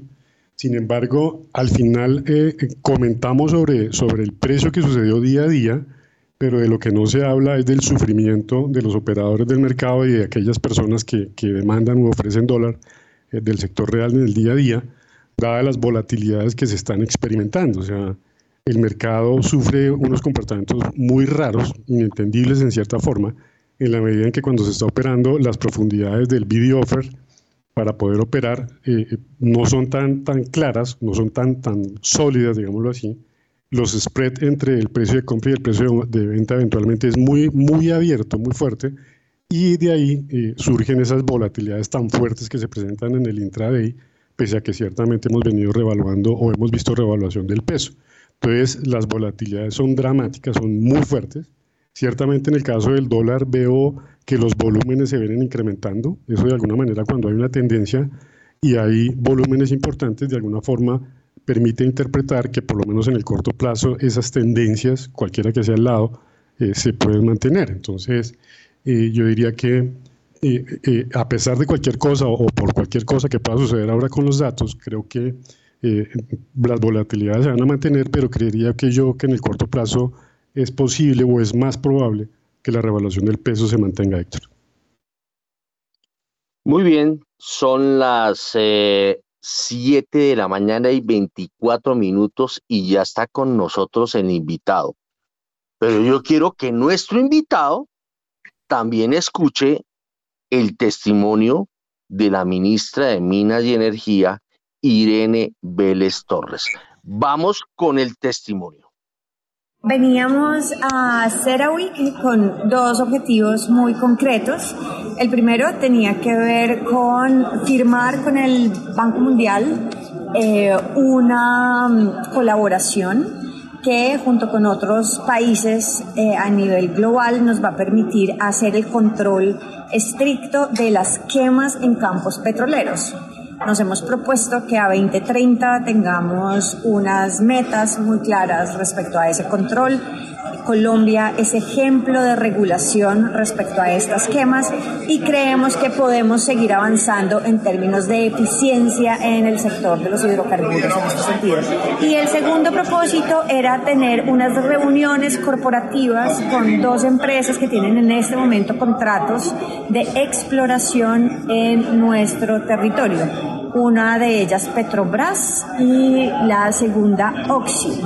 Con ambas tuvimos excelentes momentos para poder detallar cuál es el cronograma de trabajo de esa exploración, asegurar que estamos en buenos términos y que podemos con las instituciones del gobierno articuladamente responder de forma tal que se cumplan esos cronogramas y la exploración sea eficiente y tenga resultados excelentes. Bueno, este testimonio es muy importante tenerlo presente y para, para ya que tenemos a nuestro invitado especial. Pero eh, primero, a ver, eh, Juan Sebastián, porque ayer, ayer en la mañana oíamos acá en, en, primera página radio el testimonio del presidente de Bancolombia anunciando una reducción, una reducción unilateral del banco de las tasas de, interés. Eh, Juan Carlos Mora fue el que hizo el anuncio y aquí nosotros lo revelamos en primera página radio. Eh, ¿Qué fue lo que pasó? Eh, ¿Cómo lo tomó el gobierno? Vamos con, con esa nota y enseguida hay una, hay una efecto dominó de esto.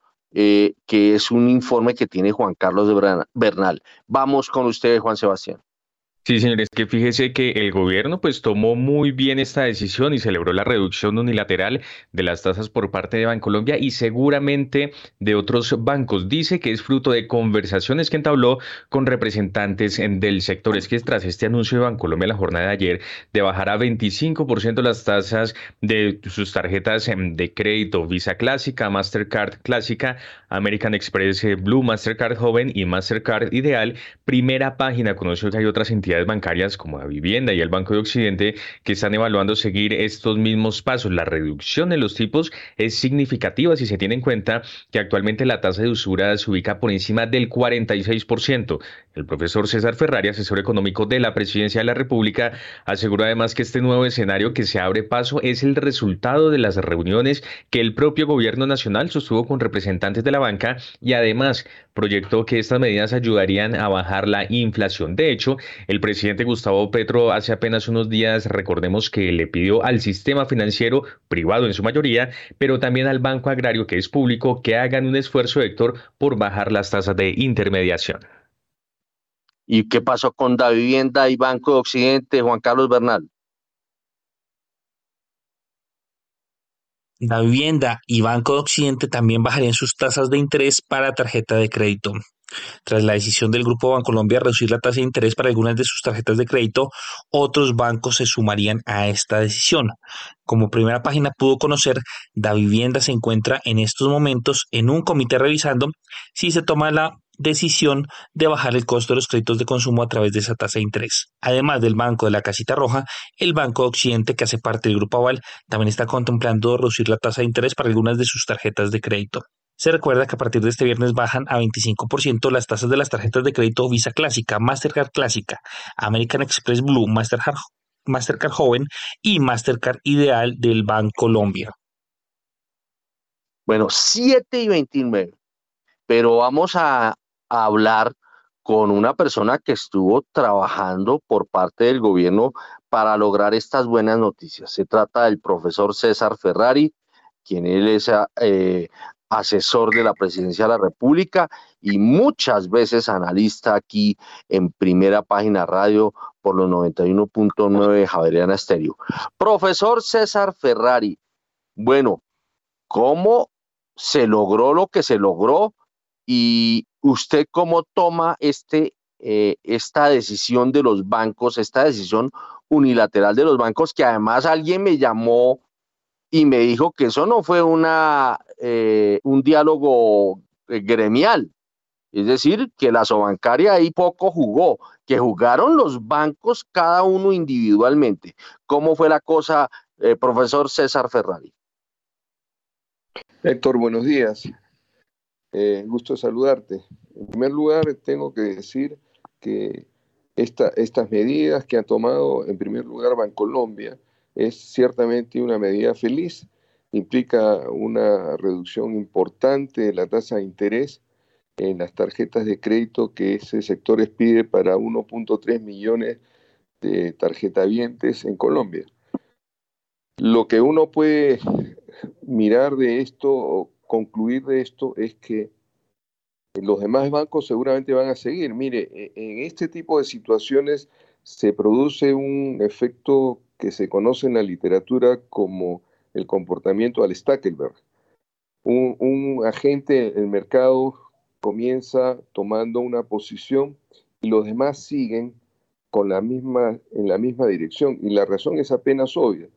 cuando uno baja las tasas de interés, pues los demás tienen que también bajar las tasas de interés porque si no comienzan a perder posiciones en el mercado y por supuesto eso no es deseable para ellos. Y, entonces se produce este comportamiento que está bastante bien estudiado en la literatura.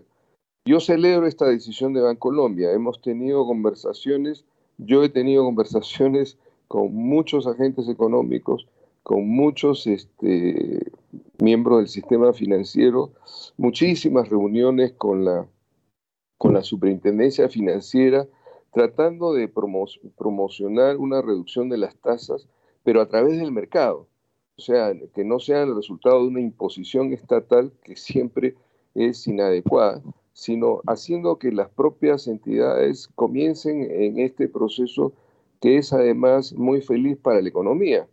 Oiga, aquí no solamente es el hecho de que eso se basa en una reducción de tasa de interés, que por supuesto nos, lo celebramos y, y significa un ahorro de las personas, pero sobre todo esto tiene que ver con las empresas, porque reduce sus costos financieros y las vuelve de tal manera más competitivas. Recuerde que uno de los costos fundamentales que tienen las empresas, grandes, medianas y pequeñas, es eh, los costos financieros. Y cuando estos están muy elevados, pues las saca del mercado y cuando están reducidos o comienzan a alinearse con las tasas internacionales, pues las hacen mucho más competitivas.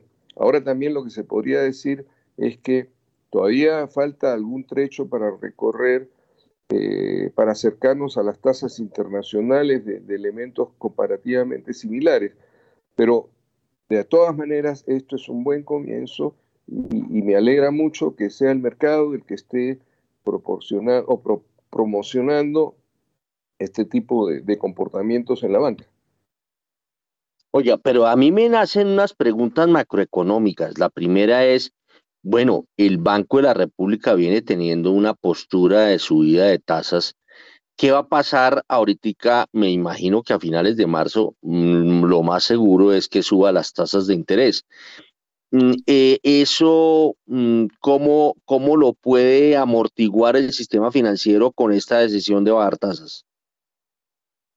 Mire, lo que pasa es que creo que este es el comienzo de un comportamiento a la baja en la tasa de inflación, porque no podemos olvidarnos que las tasas de interés comerciales tienen un peso grande en la formación de los precios de los bienes y servicios.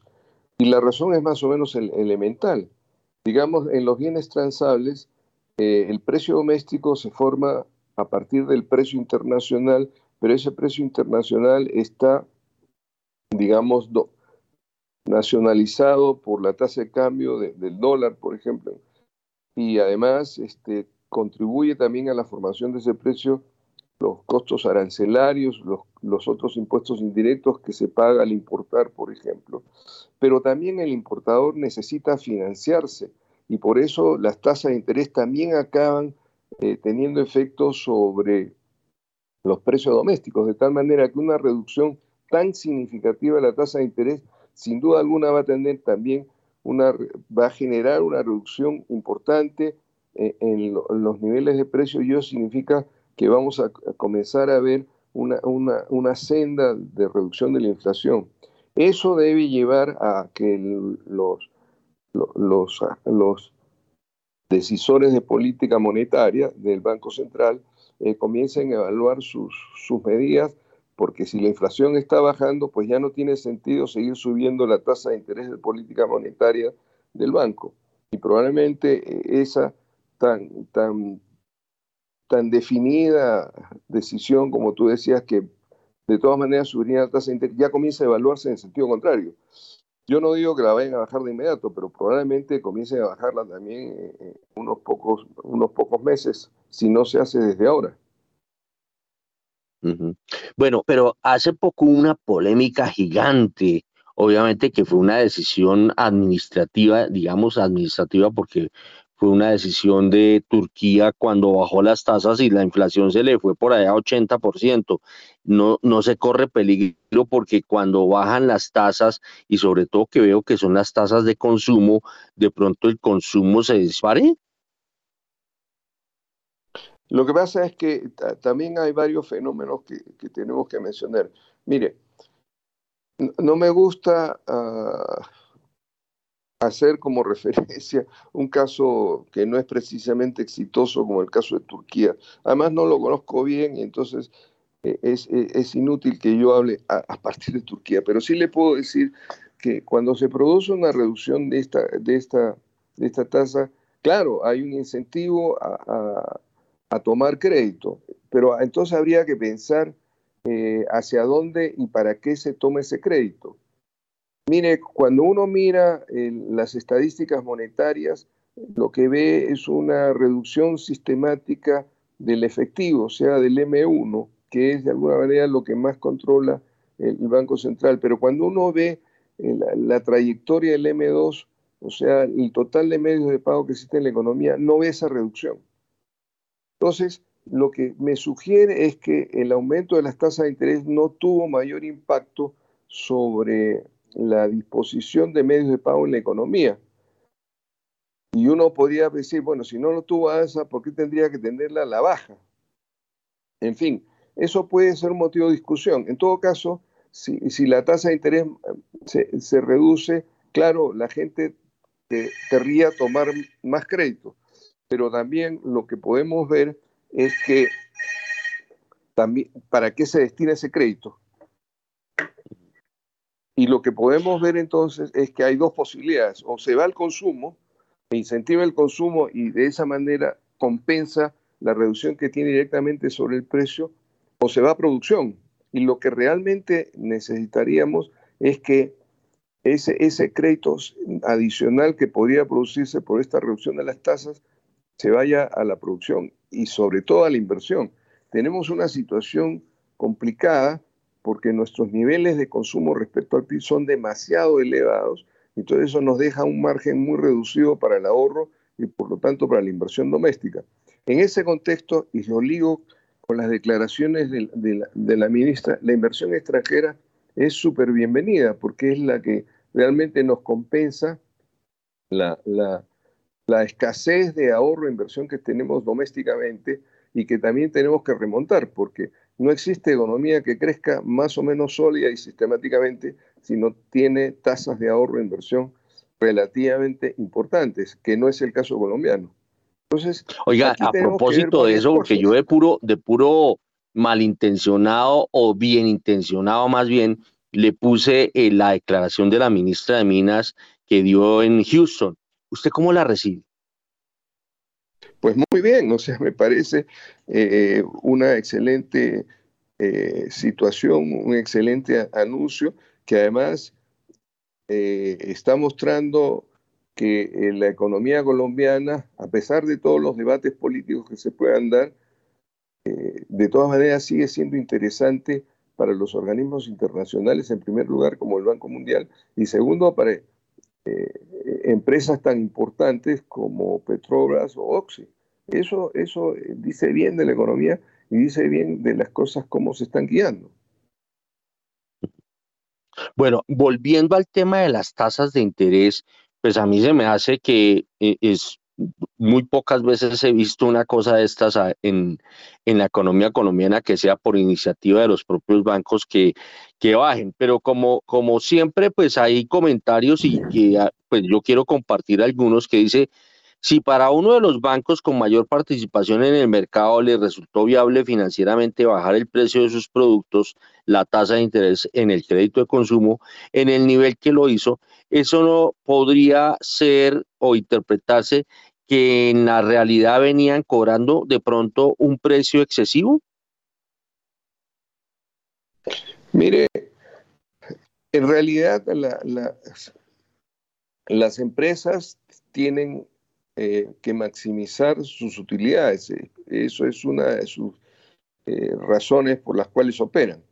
Y claro, cuando el mercado le permite esa maximización, por supuesto que también pueden pensar que eso ya fue suficiente, ya se dieron lo que querían alcanzar como objetivo y entonces ahora se tiene que ir hacia otro paso, porque hay dos formas de hacer utilidades, vía precios o vía volumen. Entonces, lo sensato es buscar un aumento de utilidades vía volumen y no vía precios. Probablemente en, los tiempos anteriores se entendió vía precios y por eso subieron tanto las tasas. Pero ahora es mucho más saludable lo que están haciendo, porque están usando el volumen. Entonces necesitas tener más clientes para hacer el mismo monto de utilidades. Ahora, lo que también tenemos que decir es que esto es una primera reducción, pero seguramente consecuencia de esto se van a producir reducciones no solamente en otros bancos sobre el mismo tipo de crédito, sino una reducción generalizada de las tasas de interés, porque es lo que en la literatura, y lo decía al principio, se conoce como el comportamiento al Stackelberg. Tú tienes que comenzar a reducir las tasas porque si no comienzas a perder posición en el mercado y eso no lo quieres hacer, porque precisamente estás ahora en un negocio donde ya no es el precio el que define la utilidad, sino es el volumen de las operaciones la que realmente comienza a ser más importante en la definición de su utilidad. Bueno, profesor Ferrari, lo quiero felicitar porque yo sé que usted estuvo dialogando con las instituciones financieras, con cada una de las instituciones financieras, o ha venido dialogando y me imagino que esos diálogos van a seguir eh, con miras a, que pues eh, el tema del crédito pues eh, fluya más y digamos que el consumidor que, que al final de cuentas es el que se termina beneficiando, pues tenga tasas digamos más justas y, digamos más asequibles para poder atender todas sus necesidades. Sí, claro que sí. Y, y yo celebro esta, este evento económico en el país. Espero que sigan más y seguiremos conversando porque desde el principio dijimos, oiga, necesitamos bajar las tasas. El mundo se comporta de tal manera donde estas tasas son ridículamente altas. Y entonces, pero le dijimos siempre, queremos que el mercado sea el que nos lleve a una decisión de este tipo. No queremos hacer imposiciones. No es nuestro estilo, no es nuestro talante. Y lo celebro que ahora estemos observando este comportamiento en la banca.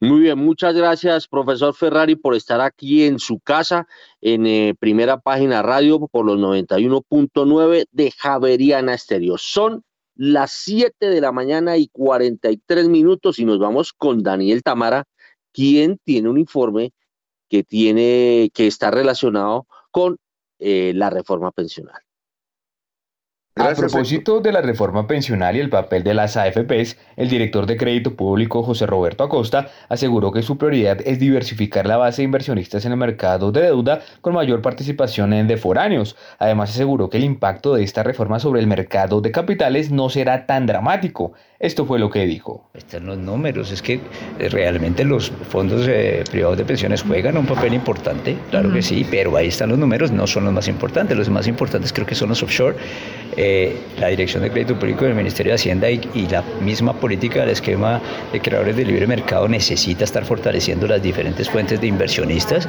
y una característica hermosa que hemos logrado y, y hemos reforzado en esta administración es la diversificación de fuentes internacionales a nivel global, Asia, Europa, Oceanía, Estados Unidos, América Latina, lo que nos garantiza esa fortaleza y robustez del esquema de market makers sin algo que pues, también es muy grato decirlo de los mercados, sin dependencia de ningún único actor, que es lo valioso.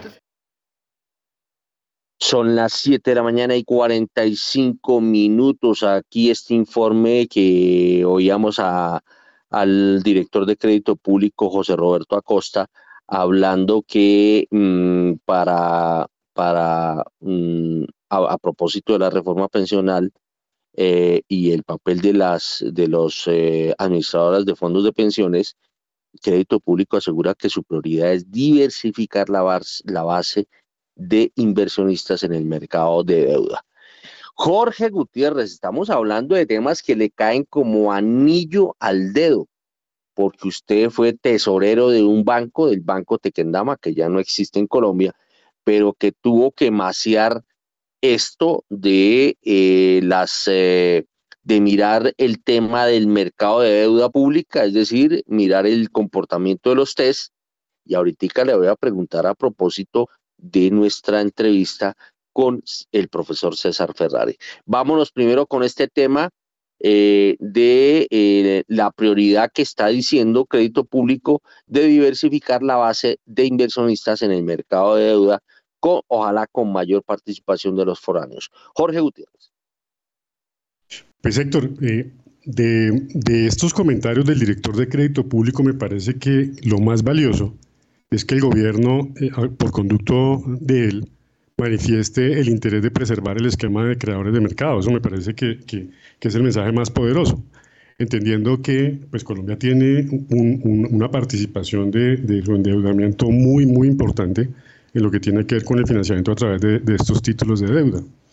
Eh, el hecho de que quiera diversificar, pues evidentemente es una, es una decisión o una estrategia o unos planes tácticos deseables desde todo punto de vista y pues ojalá lo logren. Sin embargo, cuando uno mira, digamos, todo, todo, todo el, el contexto eh, económico, político, etcétera, local e internacional, pues evidentemente en lo que sí debieran trabajar para ser consistentes es en eh, eh, sincronizar y manejar todo el mensaje que se le da a, la economía, a la sociedad, de tal manera que se pueda consolidar un proceso de, de, confianza inversionista como otros gobiernos lo hicieron con, con suficiente éxito. Me parece que eso es lo más importante, Héctor, y, pues que cuiden el esquema y que, que lo fortalezcan en cierta forma, eh, más aún hablando de, José Roberto, que es una persona muy conocedora de estos mercados, pues me parece que, es un tema que hay que celebrar y, nos, debe, nos debe dar tranquilidad a los participantes, Héctor. Oiga, él sabe que el tema de José Roberto a veces, la verdad, la verdad, cuando, cuando eh, llega a crédito público gente que conoce el mercado, eso ayuda muchísimo y hace que fluya la cosa, ¿o no? Sí, sin duda, Héctor. Sin duda, Héctor, porque, porque me parece que uno de los puntos neurálgicos eh, que afortunadamente está siendo bien manejado, como hemos observado, más con este comentario que hace el director de crédito público, pues, pues es el tema de la deuda pública, de la manera como se coloca y se administra y demás, ¿no? Entonces, tener una persona ahí conocedora y seria en este tema, pues evidentemente es una fortuna para, para la coyuntura que se vive, Héctor.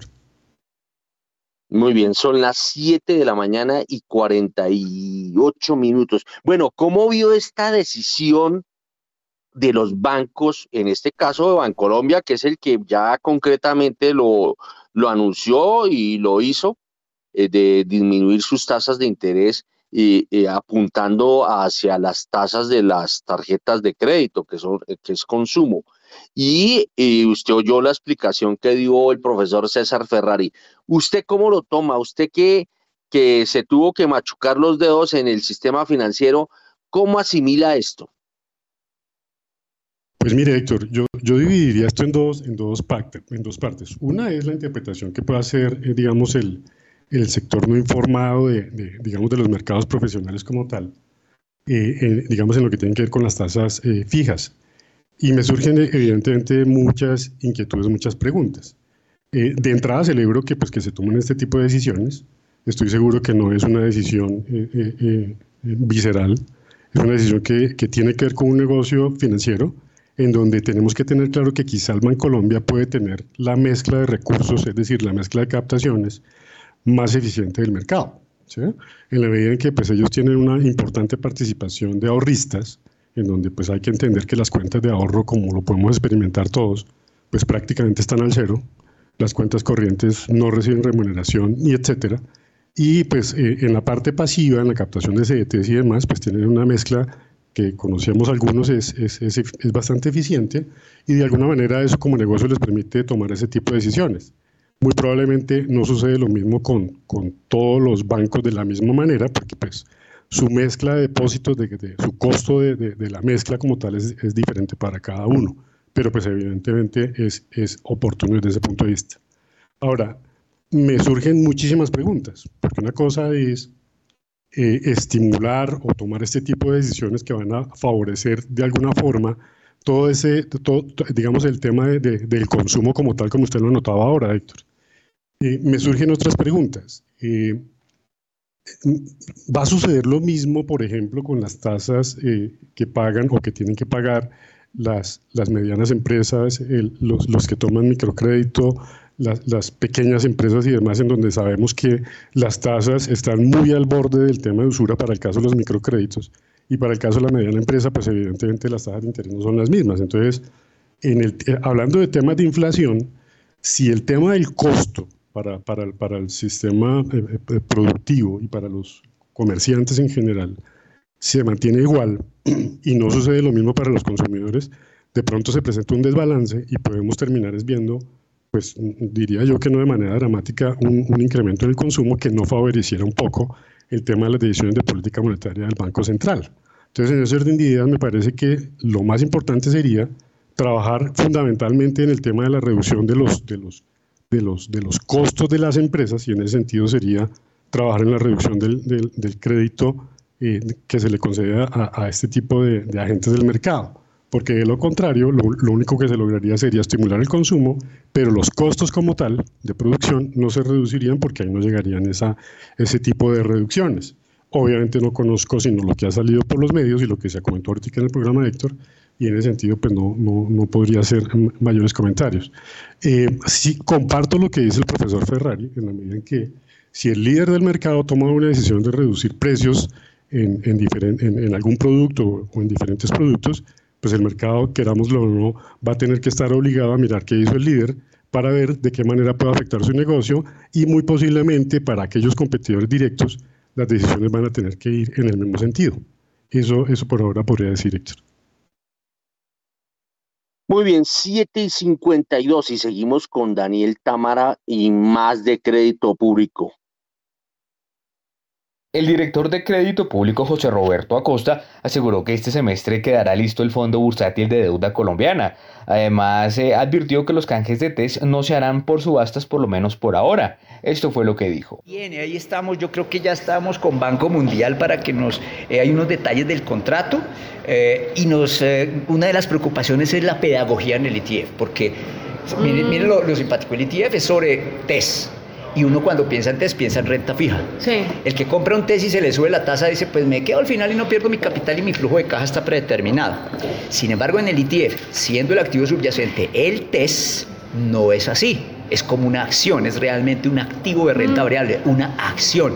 Entonces, ¿cómo lograr esa pedagogía donde la masa crítica de inversionistas, ojalá el, pequeño inversionista entre y entienda eso para no sentirse defraudado? Es una de las preocupaciones que tiene Crédito Público, la parte pedagógica, para que sea un instrumento que nos dé color de mercado, profundidad y nos sirva de indicador para el eh, colombiano de a pie y para los inversionistas a nivel global, el ETF, que nos sirva de ese color que tanto se necesita y popularicemos la deuda pública en manos de cualquiera. O sea, que todo el mundo diga, yo tengo test, qué maravilla. ¿Y, si se alcanza a lanzar este semestre? Sí, estamos empeñados para que salga este semestre, estamos con toda en eso.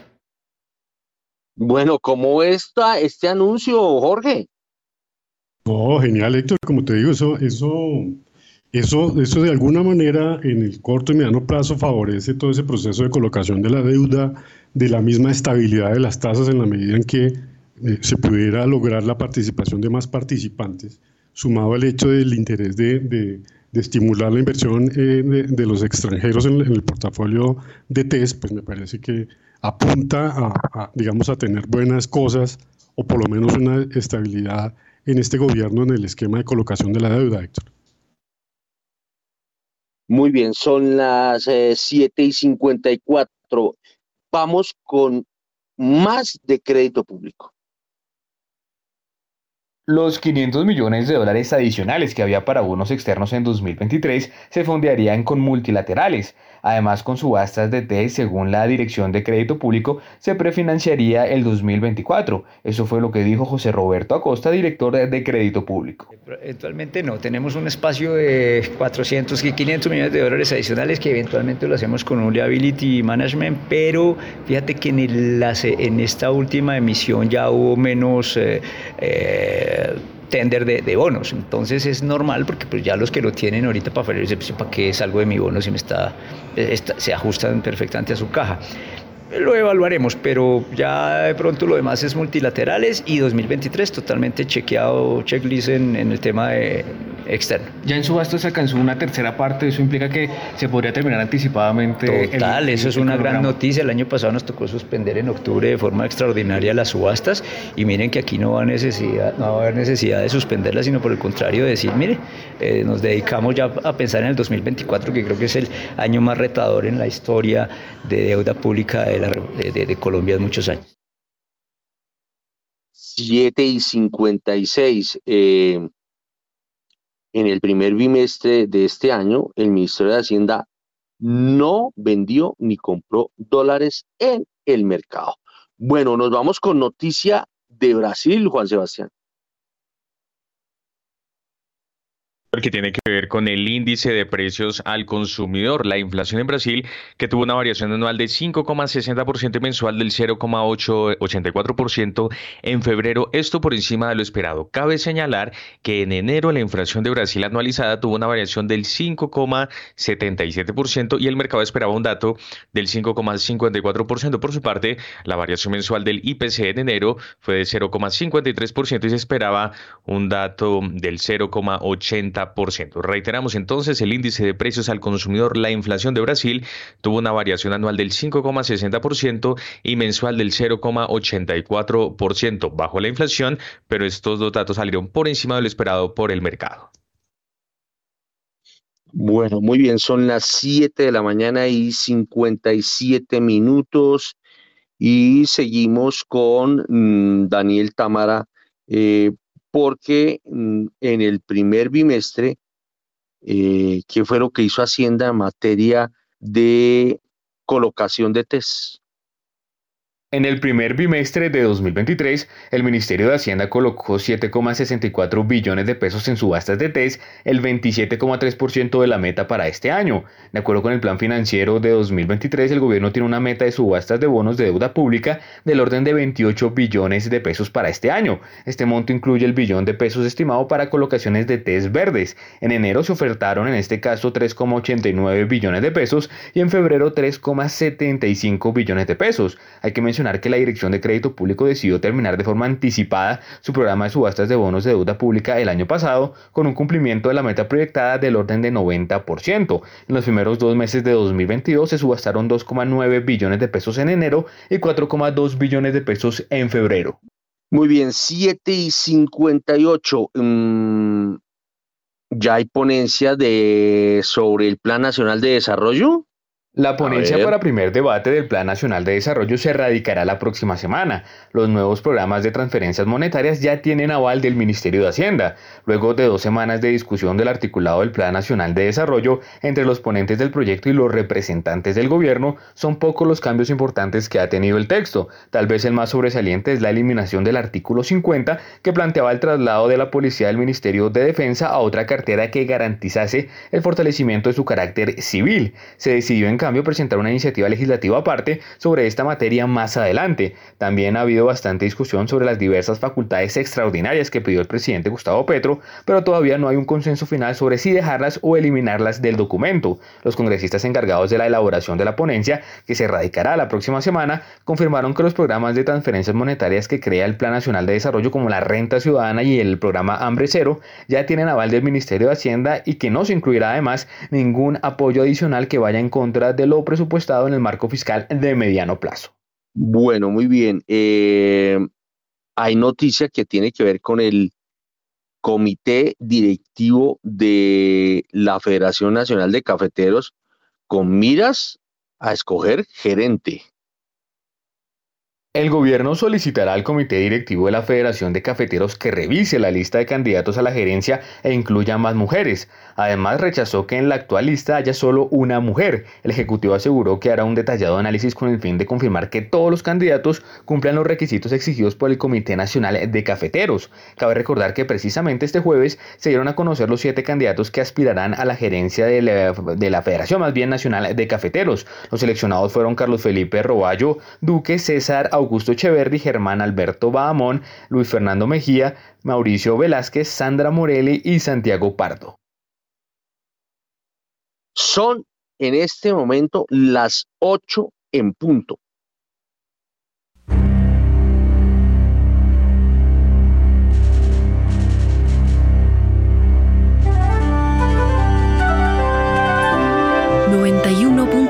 Javeriana Estéreo, Bogotá. HJKZ. Sin fronteras.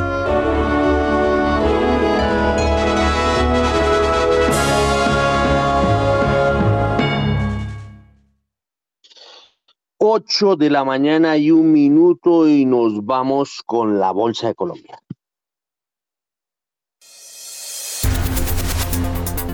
En primera página radio, las acciones de Colombia. En rojo cerró la Bolsa de Valores de Colombia. La acción que más perdió fue la preferencial del Grupo Argos, que se dio 5,36%. Además, Interconexión Eléctrica fue el segundo título más desvalorizado de la jornada, con una baja de 4,73%, mientras que Preferencial Grupo Sura cayó 4,17%. Por su parte, Fabricato fue una de las que ascendió con un 7,27% y Mineros elevó 6,48%. Entre tanto, con concreto subió 4,38%. El Colcap bajó en total 2,48% a 1.212,63 unidades y el Colir lo hizo en 2,26% a 767,53 puntos. La Bolsa de Lima y la Bolsa de Chile también perdieron en esta jornada. Bueno, tenemos apertura, Juan Sebastián. según veo aquí, me datean que ya hay apertura de dólar. A esta hora, abren los mercados en Colombia. A las 8 de la mañana y dos minutos y mucha atención porque el dólar abrió este viernes en 4.780 pesos, sube 32 pesos con 35 centavos frente a su cierre de ayer que fue 4.747 pesos con 65 centavos. Reiteramos entonces, dato de apertura, 4.780 pesos, sube 32 pesos con 35 centavos frente a su cierre de ayer. Bueno, me imagino que esto es efecto de lo que pasó ayer en la tarde, ¿o no, eh, Jorge Gutiérrez, eh, con el análisis del dólar? En efecto, Héctor, como bien lo notaba Mauricio ahora, eh, pues el, movimiento fuerte o la caída drástica fue después de haber cerrado el mercado local. Entonces, creería que, tiene que ver con eso y de alguna forma con el hecho de que el petróleo se mantenga de alguna manera como en, bajos precios y con una posibilidad que siga, que siga cayendo por estos días. Entonces no me sorprendería que se mantuviera eventualmente por estos niveles hubiera algo más, pero como le decía ahora Héctor, cuando uno mira el análisis técnico de, diario, semanal y mensual, pareciera ser que, que, el dólar o que el peso en Colombia tiene más, cara, más ganas como de revaluarse que de devaluarse.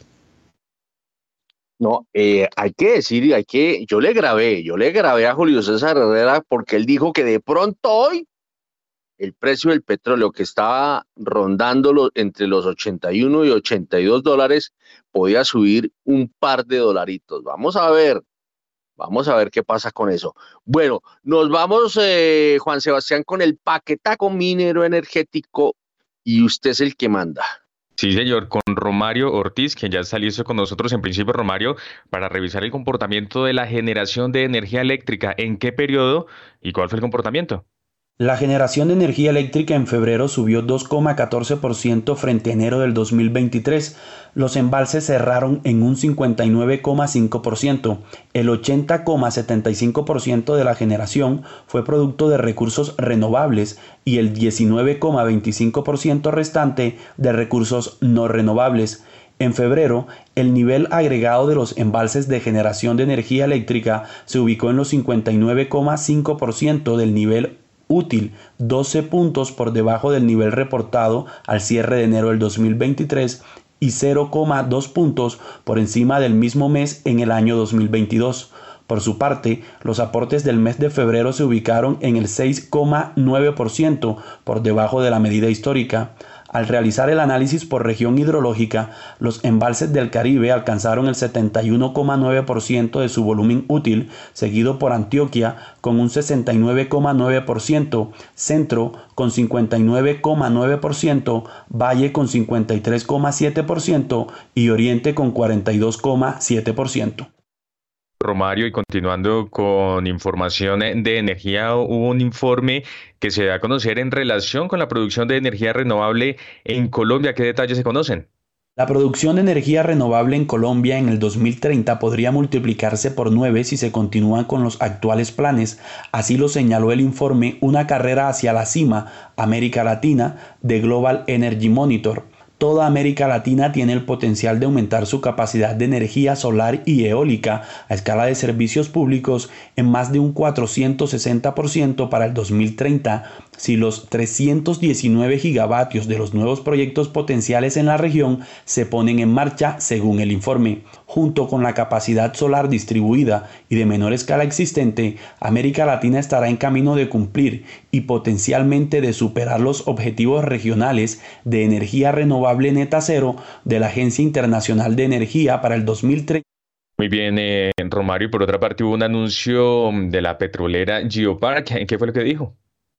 La petrolera Geopark Limited anunció entre 200 y 220 millones de dólares para perforar entre 50 y 55 pozos durante el año 2023, además de una producción de entre 39.500 y 41.500 barriles de petróleo por día, excluyendo la producción potencial de la perforación de exploración. Geopark estima que su producción bajará durante el primer trimestre del 2023, luego del cierre temporal de los pozos Índico 6 e Índico 7, los cuales se perforaron a finales del 2022 y juntos probaron más de 11.000 barriles de petróleo bruto o 3.300 barriles de petróleos netos para Geopark. Gracias, Romario, por su completa información. Ya son las 8 de la mañana y 7 minutos y a esta hora se han transado 10 millones de dólares en 33 operaciones minutos después de la apertura ha tocado un mínimo de 4.767 pesos y un máximo de 4.788 pesos con 90 centavos el dólar y se ha movido en promedio en 4.777 pesos con 92 centavos. Y a esta hora nos vamos con la noticia empresarial con Rolando Lozano. La compañía inglesa Trustonit adquirirá un paquete de acciones en circulación de la empresa colombiana CITIC CITIC se enfoca principalmente en la oferta de una aplicación que se instala en los teléfonos móviles. De esa manera se evita el riesgo de impago en los equipos vendidos a plazos, así como la mora en los operadores por concepto de la prestación del servicio de comunicaciones móviles. Trustoni también cuenta con una aplicación que permite a sus clientes tales como compañías de telefonía e instituciones financieras reducir el riesgo de impago en los dispositivos que venden a crédito o en los servicios móviles de comunicaciones. Dicho programa es instalado en los celulares permitiendo enviar mensajes a los consumidores recordándoles el cumplimiento de las obligaciones crediticias. Gracias, Rolando, por su información. Y atención, porque Da Vivienda también decidió bajar las tasas de interés del 46 al 20% efectivo anual para las tarjetas de crédito del portafolio clásico Mastercard, Visa y Diners, tarjeta joven y tarjetas clásicas con aliados. Tal y como lo había publicado primera página, esta reducción de tasas aplica para tarjetas clásicas vigentes que al 11 de marzo de este año tengan un cupo inferior a 4 millones de pesos y tarjetas clásicas emitidas a partir de la fecha con el mismo cupo. Entonces, Da Vivienda también reduce sus tasas de interés en las tarjetas de crédito del 46 al 20% efectivo anual. Y antes del cierre, Diana Nova tiene información que tiene que ver con la integración de Avianca con Viva. ¿Qué se conoce de esta historia? Diana Nova. Avianca presentó nuevas propuestas a la aeronáutica civil con las que pretende demostrar que de darse la integración no habrá posición de dominancia en el mercado colombiano. Entre ellas está la devolución de 155 slots en el Dorado por tres años consecutivos. En el cuarto año, la integración ya podría solicitar derechos históricos sobre dichos slots. Además, garantizan la supervivencia de Viva, incluyendo la marca y modelo de negocio low cost, la protección de puestos de trabajo, destinación de flota de aviones y el sostenimiento de rutas en las que Viva opera de manera exclusiva. Por otra parte, también propone que en las rutas en las que la participación de mercado combinada entre Avianca y Viva exceda determinado porcentaje como consecuencia directa de la transacción, en las que Viva sea el único operador, no habrá una reducción significativa de frecuencias, mientras se mantengan factores de ocupación de mínimo el 75%. También se ofrecerá a Satena la posibilidad de suscribir un acuerdo interlínea o de código compartido con Avianca o con Viva en aquellas rutas en las que Satena sea operador exclusivo en ejercicio de su función de conectar territorios apartados y se asumirán los costos de implementación tecnológica en que deba incurrir Satena para implementar estos acuerdos. Gracias Diana Nova por su información y cerramos esta emisión con un petróleo de referencia Brent que llega a 81 dólares con 4 centavos el barril, pierde 0,65% mientras que el WTI hasta ahora desciende 0,85%, se cotiza en 75 dólares con 8 centavos el barril. Y así llegamos entonces al final de esta emisión. ustedes muchas gracias por haber estado con nosotros, a Mauricio Zúñiga, Jorge Gutiérrez, Arnoldo Casas, Julio César Herrera, Juan Camilo Rojas, Guillermo Valencia y el profesor César Ferrari, nuestros invitados el día de hoy. Héctor Hernández en la dirección y en la presentación. Quien les habla Juan Sebastián Ortiz. No se vayan que ya llega Mañanas sin Fronteras. Nos encontramos el próximo lunes desde las 6 de la mañana en Primera Página Radio. Que tengan todos ustedes un feliz fin de semana.